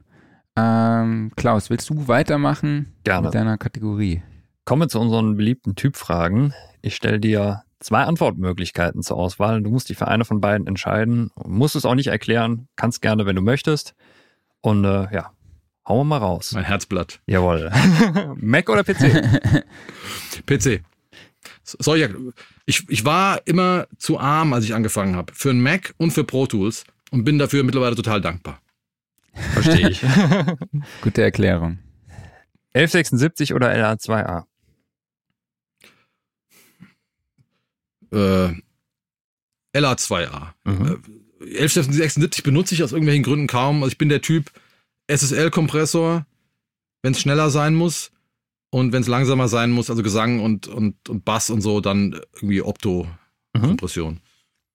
Analog oder digital? Best of both worlds. Oder muss ich mich entscheiden? Habe ich doch ganz gut beschrieben, oder? Kommt Hast immer drauf an. Die Kombination macht's. Ja. Das ist auch eine der beliebtesten Antworten für hm. die nächste Frage, die die wichtigste ist, um dafür zu sorgen, dass der Metal dann doch mal wieder unterschiedlich klingt. Nämlich kommt der EQ vor oder hinter dem Kompressor? Äh, kommt drauf an, scheiße. Äh, ja, kommt drauf an. Lass mal, lass mal überlegen. Ich komprimiere gar nicht so viel. Ähm, Gitarren zum Beispiel komprimiere ich nie, weil die, wie ich beschrieben habe, die sind schon, die sind schon völlig komprimiert. Da EQ ich eigentlich nur. Wie ist es? Ähm, ich glaube, ich, was ich oft mache, ist beides. Ich EQ eigentlich meistens zuerst, filter auch gewisse Frequenzen raus, von denen ich nicht will, dass sie den Kompressor triggern. Dann kommt die Kompression und dann neige ich immer dazu zu sagen, jetzt höre ich ja dieses Ergebnis an der Stelle und dann setze ich immer was hinten, mhm. hinten dran. Mhm. Macht das Sinn? Ja, macht Sinn. Ja. Also so habe ich dann auch oft auch zum Beispiel den DS-er nach dem Kompressor, obwohl man eigentlich sagen mhm. müsste, der, der erkennt, eigentlich müsste der die S-Laute vielleicht besser erkennen vor der Kompression, aber dadurch, dass die Kompression gerade, wenn sie relativ schnell ist, die S-Laute auch nochmal hervorbringt, setze ich ihn lieber dahinter. Mhm. Das ist eigentlich ein geiler Tipp, ja. Ja. 44,1 Kilohertz oder 48 Kilohertz? 44,1. 48. Bah. Nervt nur. außer für, außer für ja. DVDs. Außer für DVDs. Stimmt. Vinyl oder CD? CD. Habe ich damals auf dem UIM-Kanal ein langes Video drüber gemacht, äh, Why äh, Vinyl Sucks oder sowas. Mhm. Also wo ich genau äh, eine Produktion von mir zeige, das ist auch diese Aborted-Produktion, die ich da gemischt hatte, auf Vinyl und mein Vinyl-Master und zeigt genau die Limitationen. Also ich behaupte immer, Vinyl hat sind wir wieder beim selben Thema, hat für mhm. das, für das, für die Art des Hörens ist es ganz toll, weil die Leute beschäftigen sich wieder mit einer ganzen Platte und so weiter und, und haben ein ganz anderes äh, relaxtes oder ein ganz anderes Hörvergnügen dabei, als bei Spotify mhm. sich durch Songs durchzuklicken. Rein klanglich, für die Musik, die ich mache, ist Vinyl immer schlechter als das digitale, weil auch kein Mensch hier für Vinyl mischt. Man mischt immer für digital und nachher wird dann für Vinyl irgendwas draus gemacht. Und das klingt, würde ich sagen, in meiner Musik immer schlechter. Mhm. Dann die nächste Frage hast du, glaube ich, ganz am Anfang schon indirekt beantwortet. Früh raus oder spät ins Bett? Rock'n'Roll, man. Ja. Früh raus, ne. Das ist das Geilste an dem Job, muss ja. man echt sagen. Ja, ich, winke morgens meinen Kindern zu, wenn die zur Schule gehen und sag, ich habe auch noch mein Studio im Wohnhaus. Also ich wohne hier ein Stockwerk drüber. Ja? Das heißt, mhm. äh, ich verlasse das Haus nur zum Joggen oder wenn ich in die Kneipe gehe. Ähm, traumhaft. Und Kaffee oder Tee? Kaffee natürlich. Wunderbar, danke dir. Mir ist meine Studioszene jetzt hast du heute Morgen kaputt gegangen, ey. Wie hast du das geschafft? Unglaublich. Diese Arme hier. Ja, die haben, die haben den, äh, den, die Kiddies, die gerade hier sind, die haben den Schrank, wo die Tassen drin sind, dazu genutzt, um eine Bude zu bauen. Und irgendwie mhm. kam ich dann nicht an die, äh, durch die Bude nicht an das Ding und bin dann hängen geblieben und ist immer runtergefallen. Naja. Ah, du warst. Muss ich nur okay, dann haben wir noch eine Kategorie, die nennt sich das Geständnis. Ähm, gibt es irgendwas in der Musikproduktion, was du einsetzt, wo du sagst so, oh, wenn das mal irgendjemand rausfindet, dass ich das einsetze, dann wird's peinlich. Hm. Hm. Würde ich es dann jetzt erzählen? Ich weiß es nicht. Aber ähm, klar. ja, klar, klar, ist klar. Äh, Gibt es irgendwas, was ich einsetze, was peinlich ist, was keiner. Nee, fällt mir jetzt Fällt dir nichts ein. Mir ein. Ich bin auch, muss ich sagen, äh, behauptet wahrscheinlich jeder, aber ich bin auch in meinem, äh, in den Kursen, die ich mache und in den YouTube-Videos, die ich mache und so weiter, relativ ehrlich und gehe auch relativ ehrlich mit den Dingen um, die ich nicht kann. Also das muss man ja auch, muss man ja auch sagen. Man stellt sich gern hin als der, der alles perfekt kann, aber ist ja mitnichten so. Okay. Klaus, dann äh, darfst du gerne weitermachen. Genau, hatten wir ja jetzt schon ein paar Wochen nicht mehr, aber wir kommen zu unserem Referenztrack. Wir haben eine Spotify-Playlist, auf die wir eigentlich jede Woche jeder neuen Track draufpacken und das kann entweder ein Track sein, der besonders gut gemischt ist, tolles Sounddesign hat, besonders schön geschrieben ist, was auch immer. Er muss nur irgendwie speziell sein. Es ist egal welches Genre, es ist egal welches Jahrzehnt. Ja, Christian, hast du da irgendeine besondere Referenzproduktion? Oh Gott, ich höre mir nie Referenzen an. Hm.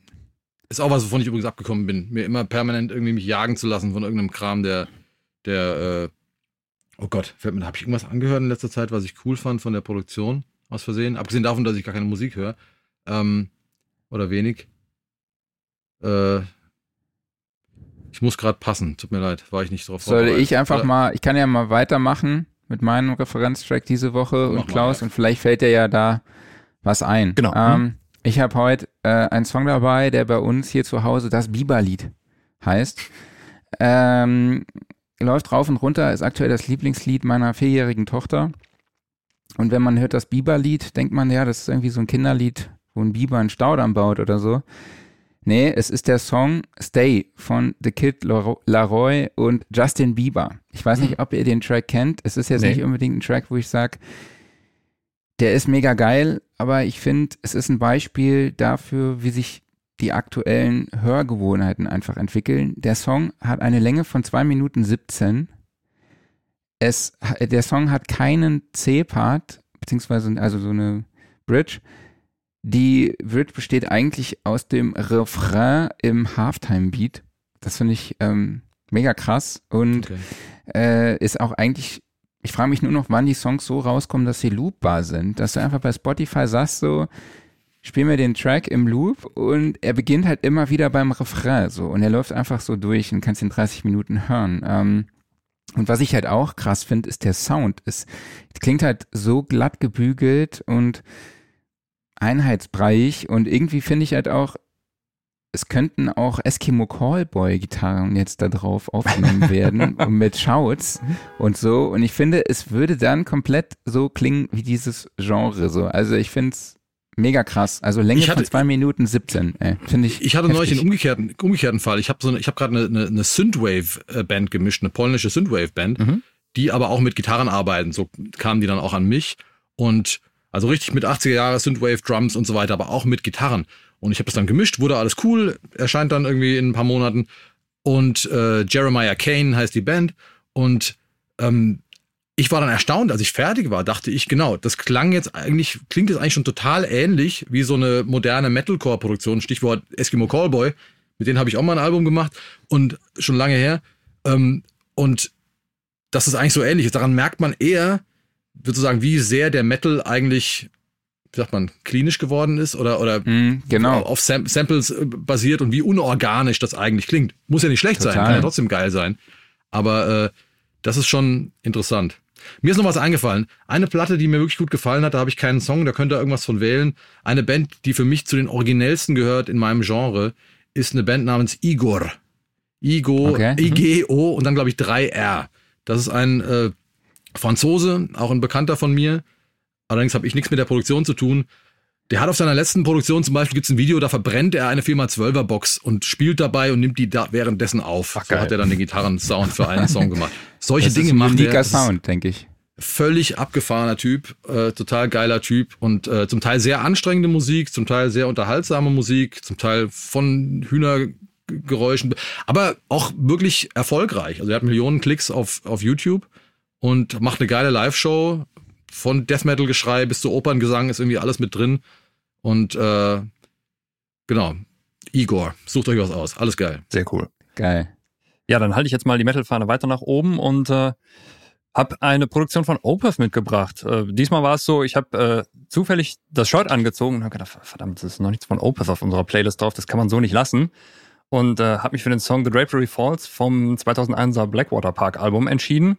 Und den finde ich songwriting-technisch einfach nur so arschgeil, diesen Song, weil das ist so ein Werk, das ist glaube ich 10 oder 11 Minuten lang und äh, es fängt erstmal alles sehr melancholisch an. Ähm, du hast ein, du hast sehr abgefahrene, traurige, schon fast ein bisschen Dire Straits-artige Gitarrensounds. Das erinnert mich so ein bisschen an, an dieses Gitarrengeweine am Anfang von, äh, von Brothers in Arms. Und ähm, ja, dann äh, Michael Ackerfelds äh, super cleaner, trauriger Gesang. Und dann driftet es halt so Opeth-mäßig immer mehr in so leichte Death Metal-Anleihen ab. Irgendwann kommen dann die Growls dazu. Und plötzlich wird wieder alles ruhig und die Sonne geht auf und das Ganze schließt sich wie so ein Kreis. und das ist songwriting-technisch einfach so gut gelöst. Also toll. Total geile Band. Ich war oder bin großer Fan. Ich stehe nicht so richtig wie, wie die meisten Metal-Leute auf die letzten paar Platten. Aber ich habe eine auch so. Anekdote dazu, wenn ich, Ja. wenn ich noch eine Anekdote erzählen darf. Ich war, Natürlich. als die erste Opeth-Platte rauskam, Orchid, Mhm. oder die zweite schon, ich weiß es nicht genau, war ich bei meiner äh, Verwandtschaft in Stockholm und habe dann so ein Buch gehabt über die schwedischen Metal-Bands oder irgendwie, keine Ahnung. Und dann stand da plötzlich drin, äh, Opeth kommen ja aus Stockholm. Damals noch keine große Band. Dann sagte mein Onkel, ja, ja, ist hier nebenan, guck mal ins Telefonbuch. Und dann guckte ich nach Orkerfeld im Telefonbuch und dann stand da seine Mutter drin. Und dann habe ich die einfach mal angerufen, weil ich schrieb damals für irgendein so Hamburger Fanzine irgendwie und Ach, mal ein Interview mit dir. Dauerte irgendwie drei Tage, weil er immer gepennt hat, bis ich ihn irgendwann mal nachmittags aufwecken konnte. Und dann trafen wir uns beide. Ich habe dann von meiner Oma in Schweden so einen Kassettenrekorder und dann, um den irgendwie aufzunehmen, war ja nicht geplant auf Kassette, Interview zu machen. Hab den damals vor allem ausgefragt, wie habt ihr die Akustikgitarren aufgenommen? Wie habt ihr das? Ganz viele so Recording-Fragen. Und habe mich dann mitten in Stockholm mit ihm getroffen. Und dann meinte er, wir kaufen jetzt noch Batterien. Und da ist auch noch so, ein, so, so eine Art Mediamarkt, so ein, so ein WOM oder irgendwas war das damals, so ein, so ein Plattenladen. Gehen wir noch da noch hin, gucken ein bisschen Musik. Und dann bin ich mit ihm zusammen runter und er hat dann, und ich guckte dann bei, bei dem Metal-Kram natürlich, ne? Hm. Das war so, wann war das? 97, 98. Und er ging schon so zu diesem 70s Rock-Kram Mhm. und suchte sich irgendwie so eine Camel-CD und sowas raus. Und ich sagte halt, Alter, was ist denn das für ein Scheiß? Hier, ich hab Napalm Death, guck mal. Und, äh, und sowas, ne? Und da habe ich aber gemerkt, der war mir da schon so ein paar Schritte voraus Mhm. und hat eigentlich damals schon antizipiert, was er heute für Musik macht. Und dann haben wir das Interview gemacht und ein paar Bier getrunken und äh, muss ich gucken, ob ich das auch finde. Super geil. geil. Sehr geil. Sehr geil. Ja, Kohle, vielen, vielen lieben Dank, dass du dir heute Morgen hier die Zeit für uns genommen hast. Und ich fand es extrem kurzweilig, das Gespräch. Ich fand es Absolut. total spannend und es war halt auch wirklich mal eine Erleichterung, ehrlich gesagt, mal jemand mit jemandem nochmal über ein anderes Thema zu sprechen und äh, Als sich auch mal DAW äh, abzulenken. Soundvergleich. genau, als der, als der Soundvergleich, genau, genau. Ähm, nochmal kurz, sag doch nochmal kurz, wo man dich überall findet. Genau, einmal gibt's den YouTube-Kanal. Ähm, man kann auch gucken auf äh, die Social-Media-Seiten vom Kohlekeller-Studio. Gibt einfach mal Kohlekeller, wie Kohlenkeller, nur Kohlekeller Studio ein. www.kohlekeller.de. Äh, da kommt man dann, stimmt, da kann man hingehen. www.kohlekeller.de. Da sind dann die Dann. Social-Media-Kanäle, auch der YouTube-Kanal. Erwähnenswert vielleicht, wäre vielleicht noch, haben wir gar nicht gesagt, dass äh, ich aktuell auch an so einer Online-Academy selber arbeite und das mache ich zusammen mit mit Warren Ewart, von den viele von Produce Like a Pro kennen. Wir arbeiten gerade an quasi der Heavy Metal Version von Produce Like a Pro. Also wenn Leute sich dafür interessieren, folgt mir, wo immer ihr mir folgen wollt, auf YouTube oder Social Media. Da wird demnächst noch was kommen für alle, die mehr lernen wollen, wie man Heavy Metal aufnimmt und mischt und das in einer möglichst äh, originellen Form. Super gut. Sehr cool. Ja, dann wie gesagt nochmal vielen, vielen lieben Dank. Danke und, euch. Ähm, ich freue mich, dich auf der Studioszene dann auch mal Oh ja, in live zu sehen. Ich komme vorbei. Ich trinke euer Sehr Bier gerne. weg. sehr gut. Alles klar. Dann mach's gut, ja? Super, Vielen vielen, Dank. vielen Dank. Ciao. Mach's gut, tschüss. Tschüss. Ja, super Typ, ne? Absolut. So. Diesmal bin ich dir nicht ins Wort gefallen wie letzte Woche. Bis letzte Woche weiß ich gar nicht mehr. Ja, ja, genau. Ich habe eigentlich gedacht, um diese Pause zwischen der Gast verlässt den Raum und äh, wir reden weiter, um mal ein bisschen abzukürzen, was man eigentlich auch irgendwie mal machen könnte, habe ich einfach weitergeredet und du wolltest eigentlich natürlich auf deinen super Typ hinaus. Ach Das so, muss, das muss man stimmt. eigentlich immer erstmal machen. Ne? Ja, aber genau. Ja, wir haben nochmal eine neue Masterclass am Start. Nämlich am Jawohl. 18.03. zeigt euch Mixing Engineer Waldemar Vogel, der unter anderem für Mixe wie beispielsweise Ray, Ray Garvey oder Max Giesinger verantwortlich ist, wie er eine von ihm aufgenommene Jazzband aus Drums, Kontrabass, Piano, Percussion und Vocals zusammen mit einem Orchester mischt. Ähm, weitere Infos dazu findet ihr unter soundandrecording.de slash academy. Den Link gibt's natürlich auch in den Show Notes. so schnell kann man vom Metal zum Jazz. So schnell kann's gehen, ne? Mhm. Ähm, ja, Gear Corner. Ne, wir haben zwei News heute rausgesucht. Es gab unglaublich viele Neuigkeiten Ja. in der letzten Woche. Äh, die konnten wir jetzt nicht alle aufnehmen. Ich glaube, es gibt was Neues von Arturia. Es gibt einen neuen Zoom F8N, der allerdings nur in Japan bisher vorgestellt wurde. Ähm, da ist mit Sicherheit damit zu rechnen, dass der auch zu uns kommt. Und ähm, ich glaube, das ist ein Update von FL Studio gibt's auch. Und 1000, ich glaube, Eventide hat auch irgendwas Neues rausgebracht, aber wir haben uns jetzt für zwei Meldungen entschieden, Genau, es gibt- nämlich dass Ja, ja, im Moment, es gibt noch 17.000 neue Behringer Synthesizer, die angekündigt wurden. Genau. Den muss ich auch nur deshalb kurz erwähnen, weil einer stach jetzt ganz für mich persönlich besonders hervor. Und zwar war das der angekündigte Mini-Version, die ungefähr so groß ist wie zwei Streichholzschachteln des Roland Ach so. JP 8000, dem Kollegen da oben. Einer meiner absoluten Lieblings-Synthesizer und äh, ja, der Trans-Synthesizer schlechthin. Roland hat irgendwie keinen Bock da, eine schöne Version mal draus zu machen. Warum auch immer. Ich meine, sie haben irgendwie äh, 20 neue, neue Varianten des Jupiter 8 aufgelegt. Den mag keiner.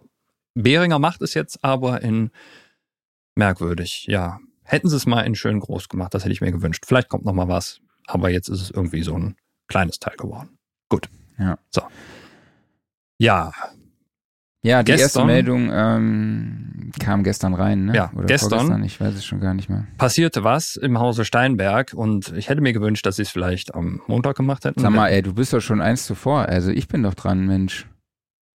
Entschuldigen Sie bitte. Sie haben Du völlig bist recht. du hier, der, der Typ, der, der ist, er ist heiß. Ja, er ich- ich bin heiß. Kohlen. Ohne ist, es er überhaupt angefasst zu haben. Komm, hau raus, mach. Genau, also die Musikmesse wird nicht mehr fortgesetzt. Ähm, die, die fand jetzt von 1980 bis 20, ich glaube 20 war dann die letzte. Nee, die hat glaube ich auch gar nicht mehr stattgefunden im Corona-Jahr. Ähm, genau, man möchte sich bei der Messe Frankfurt jetzt einfach nur noch auf Messen konzentrieren, die auch zum Wachstum führen und äh, einen profitablen Umsatz bringen. Schade. Mm, Ich finde, eine bezeichnende. Formulierung ist, die Marktstruktur hat sich derart verändert, dass keine wirtschaftliche Perspektive für das Produkt mehr erwartet werden kann.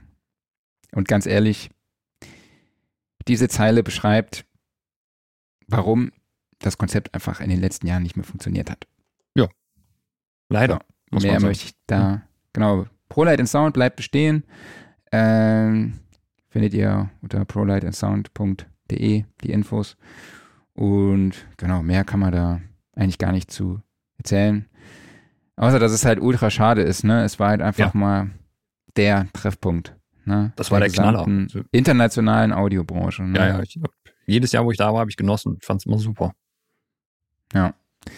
Wir waren ja auch da mit der Studioszene von 2017 bis äh, 2019 hatten wir da einen großen Stand, ein tolles Workshop-Programm. Schade, dass es leider nicht weitergeführt wurde, ähm, aber jo, dafür Ja. gibt's ja die Studioszene als Ersatz. Ne? Dafür gibt's die Studioszene, dafür gibt's dann Sachen wie die Superbooth noch und ähm, ja, vielleicht poppt dann irgendwas Neues auf oder so. Ne? Kann ja sein, mhm. weiß man nicht alles. Ne? Und äh, ich würde jetzt auch nicht behaupten, dass das Konzept äh, Musikmesse generell überholt ist, sondern man muss es vielleicht wirklich einfach nur mal ganz neu anfassen und ganz neu denken oder so. Ne? Aber ja, mal sehen, was passiert. Absolut. So, jetzt äh, Trommelwirbel. Ja, Eins, zwei, drei. Herzlich willkommen zu Klaus Beats Steinberg-Eck. Jawohl, ja. So, äh, ich fange nochmal an. Also, äh, ja, gestern passierte was im Hause Steinberg und ich hätte mir gewünscht, dass es schon am Montag passiert wäre. so. Denn. Jetzt wartest du schon seit zwei Jahren und jetzt denkst du dir, oh, wäre geiler, wenn es gestern rausgekommen wäre. Dann hätte ich nämlich was erzählen können, was es auch, wie es auch wirklich ist, aber konnte ich nicht. Also gestern ploppte die Nachricht aus, QBase 12 ist veröffentlicht worden. Ankündigung war ja, es kommt jetzt im Frühjahr raus. So, jetzt war es da. Ich habe kurz auf den Kaufen-Button geklickt. Das Dumme war, ich war gestern so komplett zu mit Projekten. Ich wusste schon, dass ich es gestern nicht benutzen kann. Aber ich dachte einfach spaßeshalber, auch, ob, obwohl man es nicht mehr braucht, neuer Dongle und so weiter, öffne mal deinen Eli-Sensor und drück mal auf Aktualisieren. Ja, und der Balken, der dachte sich dann, oh, ich bleib mal stehen. Ne? Hier, hier passiert gar nichts mehr. Ne? Ja, es ist eigentlich bei Steinberg so, wie wenn irgendein neues Online-Rollenspiel veröffentlicht wird, der Server ist erstmal platt für den Tag. Ne?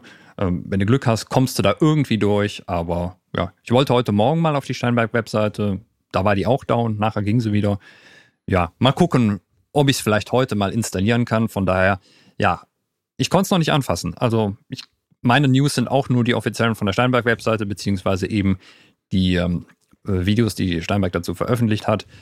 Es ist ein toller Rundumschlag geworden und ich freue mich halt extrem darauf, weil viele von den Neuerungen, die da drin sind, mir persönlich sehr, sehr gut gefallen. Also das erste sind erstmal so ein paar technische Sachen. Gut, der Dongle, das war schon groß angekündigt, ist weg und wird durch einen Online-Kopierschutz ersetzt, der die Details dazu muss man sich nochmal angucken, aber im Endeffekt ist es halt dieses Prinzip, du meldest dich alle paar Tage, ich glaube, es ist irgendwie alle 30 Tage oder sowas. Und es gibt auch noch eine Variante, die dauert länger. Meldest du dich an bei Sternberg und dann sagt er, jo, kannst benutzen und dann kannst du benutzen.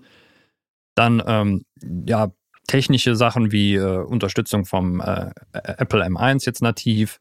Dann äh, gibt es eine äh, Sachen an der Audio Engine. Oh, man muss ganz vorsichtig sein mit dem Wort hier. Ähm, Lautstärke-Automationen, die Sample genau sind, äh, Audio-Performance-Optimierungen. Äh, gerade unter Windows sollte ich da ein bisschen was getan haben. Es gibt Bluetooth-MIDI-Unterstützung, das gilt auch nur für Windows. Aber so ein paar Sachen im Hintergrund. Das ist eigentlich gar nicht so das Spektakuläre, aber man freut sich natürlich immer, dass es da ist. So, der, das erste richtig große Ding ist die komplett neu eingebaute äh, Unterstützung von MIDI-Controllern. Das war bisher immer sehr, sehr fummelig in Cubase. Da musstest du so einen Generic-Controller anlegen und konntest dann halt im Endeffekt jeden beliebigen MIDI-Controller irgendwie frei programmieren, dass der irgendwas im Programm macht. Das ist jetzt extrem grafisch gelöst. Also man baut sich eigentlich schon fast seinen Controller, wenn es nicht schon eines von den vielen Presets äh, gibt, also äh, von allen bekannten MIDI-Controllern sind da wohl so Presets bei, dass du die, die Oberfläche davon direkt vor dir hast. Ähm, kannst du es aber auch grafisch nachbauen. Es gibt eine eigene Skriptsprache dafür, die auf JavaScript basiert, die nur für die Kommunikation zwischen dem MIDI-Controller und Cubase zuständig ist. Allgemein haben sie halt diese komplette Oberfläche, wo du äh, festlegst, was welcher Controller, Button, Knob, was auch immer steuert. Das haben sie komplett entschlackt und überarbeitet. Und da bin ich mir noch nicht ganz sicher, wie es funktioniert. Sie haben auch die Quick Controls insofern angepasst, dass die jetzt wohl in irgendeiner Form pro Plugin gelten. Und das könnte ich mir schon fast vorstellen, wie so eine leichte Version von damals Novations Automap. Oh ja, ich bin nicht ganz sicher, ich habe es noch nicht selber benutzt, aber es, es, sah irgendwie auf den ersten Blick so aus. Wenn das so wäre, wäre das natürlich ein Oberknaller. So, ähm, dann gibt es jetzt die Möglichkeit, ähm, Akkorde aus Audiomaterial zu generieren. Sehr, sehr interessant. Also man zieht einen Track auf, also eine, wirklich ein Song auf die Chordspur und er generiert dir automatisch dann die, die Akkorde daraus und du kannst dann von der Akkordspur aus natürlich sämtlich anderen Spuren MIDI-mäßig äh, fernsteuern, dass also die Akkorde dann entsprechend folgen. Dann ähm, Timing-Korrekturen via Audio Warp Tool funktionieren jetzt über mehrere Spuren hinweg, auch genau, ähm, dass alles in Phase bleibt. Es gibt zig weitere Verbesserungen in Sachen Workflow-Editing oder allgemein, was den Editing-Workflow angeht. Es gibt Nudge-Einstellungen, dass man ähm, Events in einem anderen Grid nudgen kann, als das eigentliche Grid des Projektes ist. Es gibt dazu jede Menge neue Key-Commands, also angefangen davon, dass man äh, irgendwie vom, vom Ende hin bis zum, äh, bis zum Marker schneidet, dass ähm, das Ende eines Events zum, ähm, zum aktuellen Marker hinspringt. Das finde ich super interessant. Dann gibt es die Möglichkeit, ähm, wenn man den Anfang oder das Ende eines Events abschneidet, dass der Fade sich dynamisch mit anpasst. Also nicht, dass äh, der Fade immer fix bleibt, sondern ähm, quasi er, der Fade behält seine Endposition und wird dann länger oder kürzer, je nachdem, ob man das Event verlängert oder verkürzt. Das sind alles so Kleinigkeiten. Dann, es gibt den großen Crossfade-Editor aus Nuendo jetzt da drin. Das heißt also Crossfade-Editing super detailliert. Beim Audio-Export ist Sidechain-Unterstützung jetzt mit drin. Dann das nächste Nerd-Feature eigentlich der äh, Logical Editor, den es sowohl als Projekt Logical Editor als auch als MIDI Logical Editor gibt, der bisher auch immer so ein Ding mit sieben Siegeln war, wurde auch komplett neu aufgebaut mit neuen Presets, mit vor allen Dingen vielen, vielen neuen Funktionen. Also eigentlich finde ich das gerade so spannend, dass halt jetzt angefangen wird, wirklich in diesen ganzen Spezialecken von Cubase, wo man sich eigentlich gar nicht reingewagt hat, weil die eben so kompliziert sind, dass da mal richtig aufgeräumt wird. Danke für dieses Banner da unten. Ähm, dass das rausgeholt wird. Was sie halt noch nicht leider angefasst haben, ist diese Oberfläche für externe Instrumente, womit man sich eigene Plugins bauen kann. Aber vielleicht ey, kommt das mit der nächsten Version, wer weiß. Also ich finde, Steinberg ist da auf jeden Fall auf einem super Weg. Aber wir sind ja noch lange nicht fertig. Ähm, es gibt Neuigkeiten in Sachen Vari-Audio. Ähm, Vari Audio muss ich sagen, sage ich weiter nichts zu, weil ich benutze es überhaupt nicht. Ich habe da keine Ahnung von. Auf jeden Fall, ähm, da gibt's irgendwas mit äh, weiteren Skalen und so weiter und so fort. Müssen nicht die Leute angucken, die sich damit auskennen. In Sachen Plugins gibt's tolle neue Sachen, nämlich es gibt den FX-Modulator, der mich so ein bisschen an eine Mischung aus LFO-Tool und äh, ich glaube, das sind die Sachen von Cable Guys erinnert. Also ähm, es ist ein FX-Tool, was äh, beliebige Sachen rhythmisch moduliert auf Basis von internen Effekten. Also du kannst da zum Beispiel in dieses äh, FX-Modulator kannst einen Filter reinladen oder einen Overdrive oder äh, Kompression. So wie StepFX in Logic. So in der Art ein bisschen, kannst deine Kurven frei malen, kannst die frei randomisieren, wie auch immer. Und ähm, ja, sehr, sehr abgefahren. Es ist äh, dass das jetzt endlich mit drin ist, weil ich hatte immer so überlegt, mir mal diese Cable Guys Sachen zu kaufen. Dankeschön, dass es jetzt integriert ist. Supervision, mein Lieblingsplugin vom letzten jetzt Update. wirklich alles vorlesen? Ähm, es gibt so viel Gutes. Äh, wurde erweitert, ähm, neue Module drin. Es gibt ein neues gesampeltes äh, Klavier. Äh, es gibt einen neuen Limiter namens Razer, der äh, ordentlich reindrückt. Es gibt Support für Dolby Atmos und so weiter und so fort. Und noch jede Menge kleinere Sachen. Und damit der Markt nicht anfängt zu weinen, höre ich jetzt auf. Das Update kostet für die Pro-Version 99 Euro, für die kleinere Version weiß ich es gerade gar nicht, wahrscheinlich weniger. Ähm, ja, kauft es, wenn ihr Cubase habt, wenn nicht, äh, lasst es sein oder werdet Cubase-User. Tolles Ding. Und nächste Woche erzähle ja, ich, ich davon, ja wenn ich es benutzt habe. Ja, ich muss ja gestehen, es wird immer attraktiver. Ne? Da ist meiner Meinung nach immer noch die DAW, die da gerade ordentlich mit Entwicklungen vorangeht, vor allem halt mit integrierten Features. Also muss ich ja wirklich, muss man ja auch anerkennen, ne? In der Tat, ja. Ja, wie gesagt, ich konnte noch nichts benutzen davon, aber ich freue mich total darauf, vielleicht mal am Wochenende reinzugucken, mal gucken und ansonsten mal nächste Woche was dazu erzählen. Ich habe ja meine Testversion heute Morgen schon bestellt. Bin ich mal gespannt. Ich habe sie gekauft. Sehr gut. Ja. Die haben dich gekauft. Also man muss nochmal dazu sagen, das ist keine, das war kein bezahlter Beitrag Nein. des Kollegen hier. Das war einfach nur äh, ein bisschen äh, Emotion, ja. Euphorie. Euphorie über ein schönes neues Produkt von Steinberg. Dankeschön. Genau. Steinberg, ihr könntet mir mal ein T-Shirt schicken oder eine Tasse oder sowas. Nee, Tasse nicht, Tasse, lassen wir die hier. Aber ein T-Shirt. Wir können es vielleicht ins Werbepaket mit einbinden. Oder so, ja me, lebende Litfaßsäule. Mhm. Oh. Mhm. Auf jeden ja. Fall. Dem einen oder anderen wird es vielleicht schon aufgefallen sein, wir haben letzte Woche den Aufreger der Woche fallen lassen. Ähm, das werden wir auch in dieser Woche tun, weil wir aus aktuellem Anlass ähm, ja, uns nicht über Nichtigkeiten hier aufregen wollen. Ähm, stattdessen wollen wir lieber auf Möglichkeiten hinweisen, wie ihr da draußen in der aktuellen Situation helfen könnt. Ähm, man kann beispielsweise spenden unter aktion-deutschland-hilft.de ist ein Verbund einer Hilfsorganisation, die an, ja, an den Grenzen humanitäre Hilfe leistet, Decken, Kleidung, Essen und auch psychologische Betreuung für die Geflüchteten bereitstellt. Schirmherr davon ist Horst Köhler. Das kann ich euch empfehlen und ähm, man kann auf der Webseite Elinor Network auch sein Heim als Unterkunft für Flüchtlinge anbieten. Ähm, Jo, mehr wollen wir eigentlich zu diesem Thema gar nicht an dieser Stelle sagen, weil wir sind natürlich alle auch irgendwie sprachlos, ja. wollten aber dennoch darauf hinweisen, welche Möglichkeiten es gibt, eben dort zu helfen. Und natürlich noch viele, viele Möglichkeiten mehr. Das waren jetzt einfach zwei exemplarische, aber ja. Genau. Helft, wo ihr könnt, einfach, damit wir bald wieder Frieden haben. Dann würde ich sagen, war das ein sehr gutes Schlusswort und vielen lieben Dank an alle da draußen, dass ihr heute wieder dabei wart, uns hier zugehört habt. Macht's gut und bis nächste Woche. Genau. Vielen Dank an euch alle dafür, dass ihr dabei wart. Vielen Dank an dich, Marc. Vielen Dank natürlich auch an, ich habe ihn immer Christian genannt, ich nenne ihn jetzt einfach Kohle dafür, dass er dabei war. Und ich sag, ja, das Studiosofa wird euch präsentiert vom Music Store in Köln, dem Paradies für Musiker. Und wir sehen uns nächste Woche. Bis dahin, ciao. Ciao.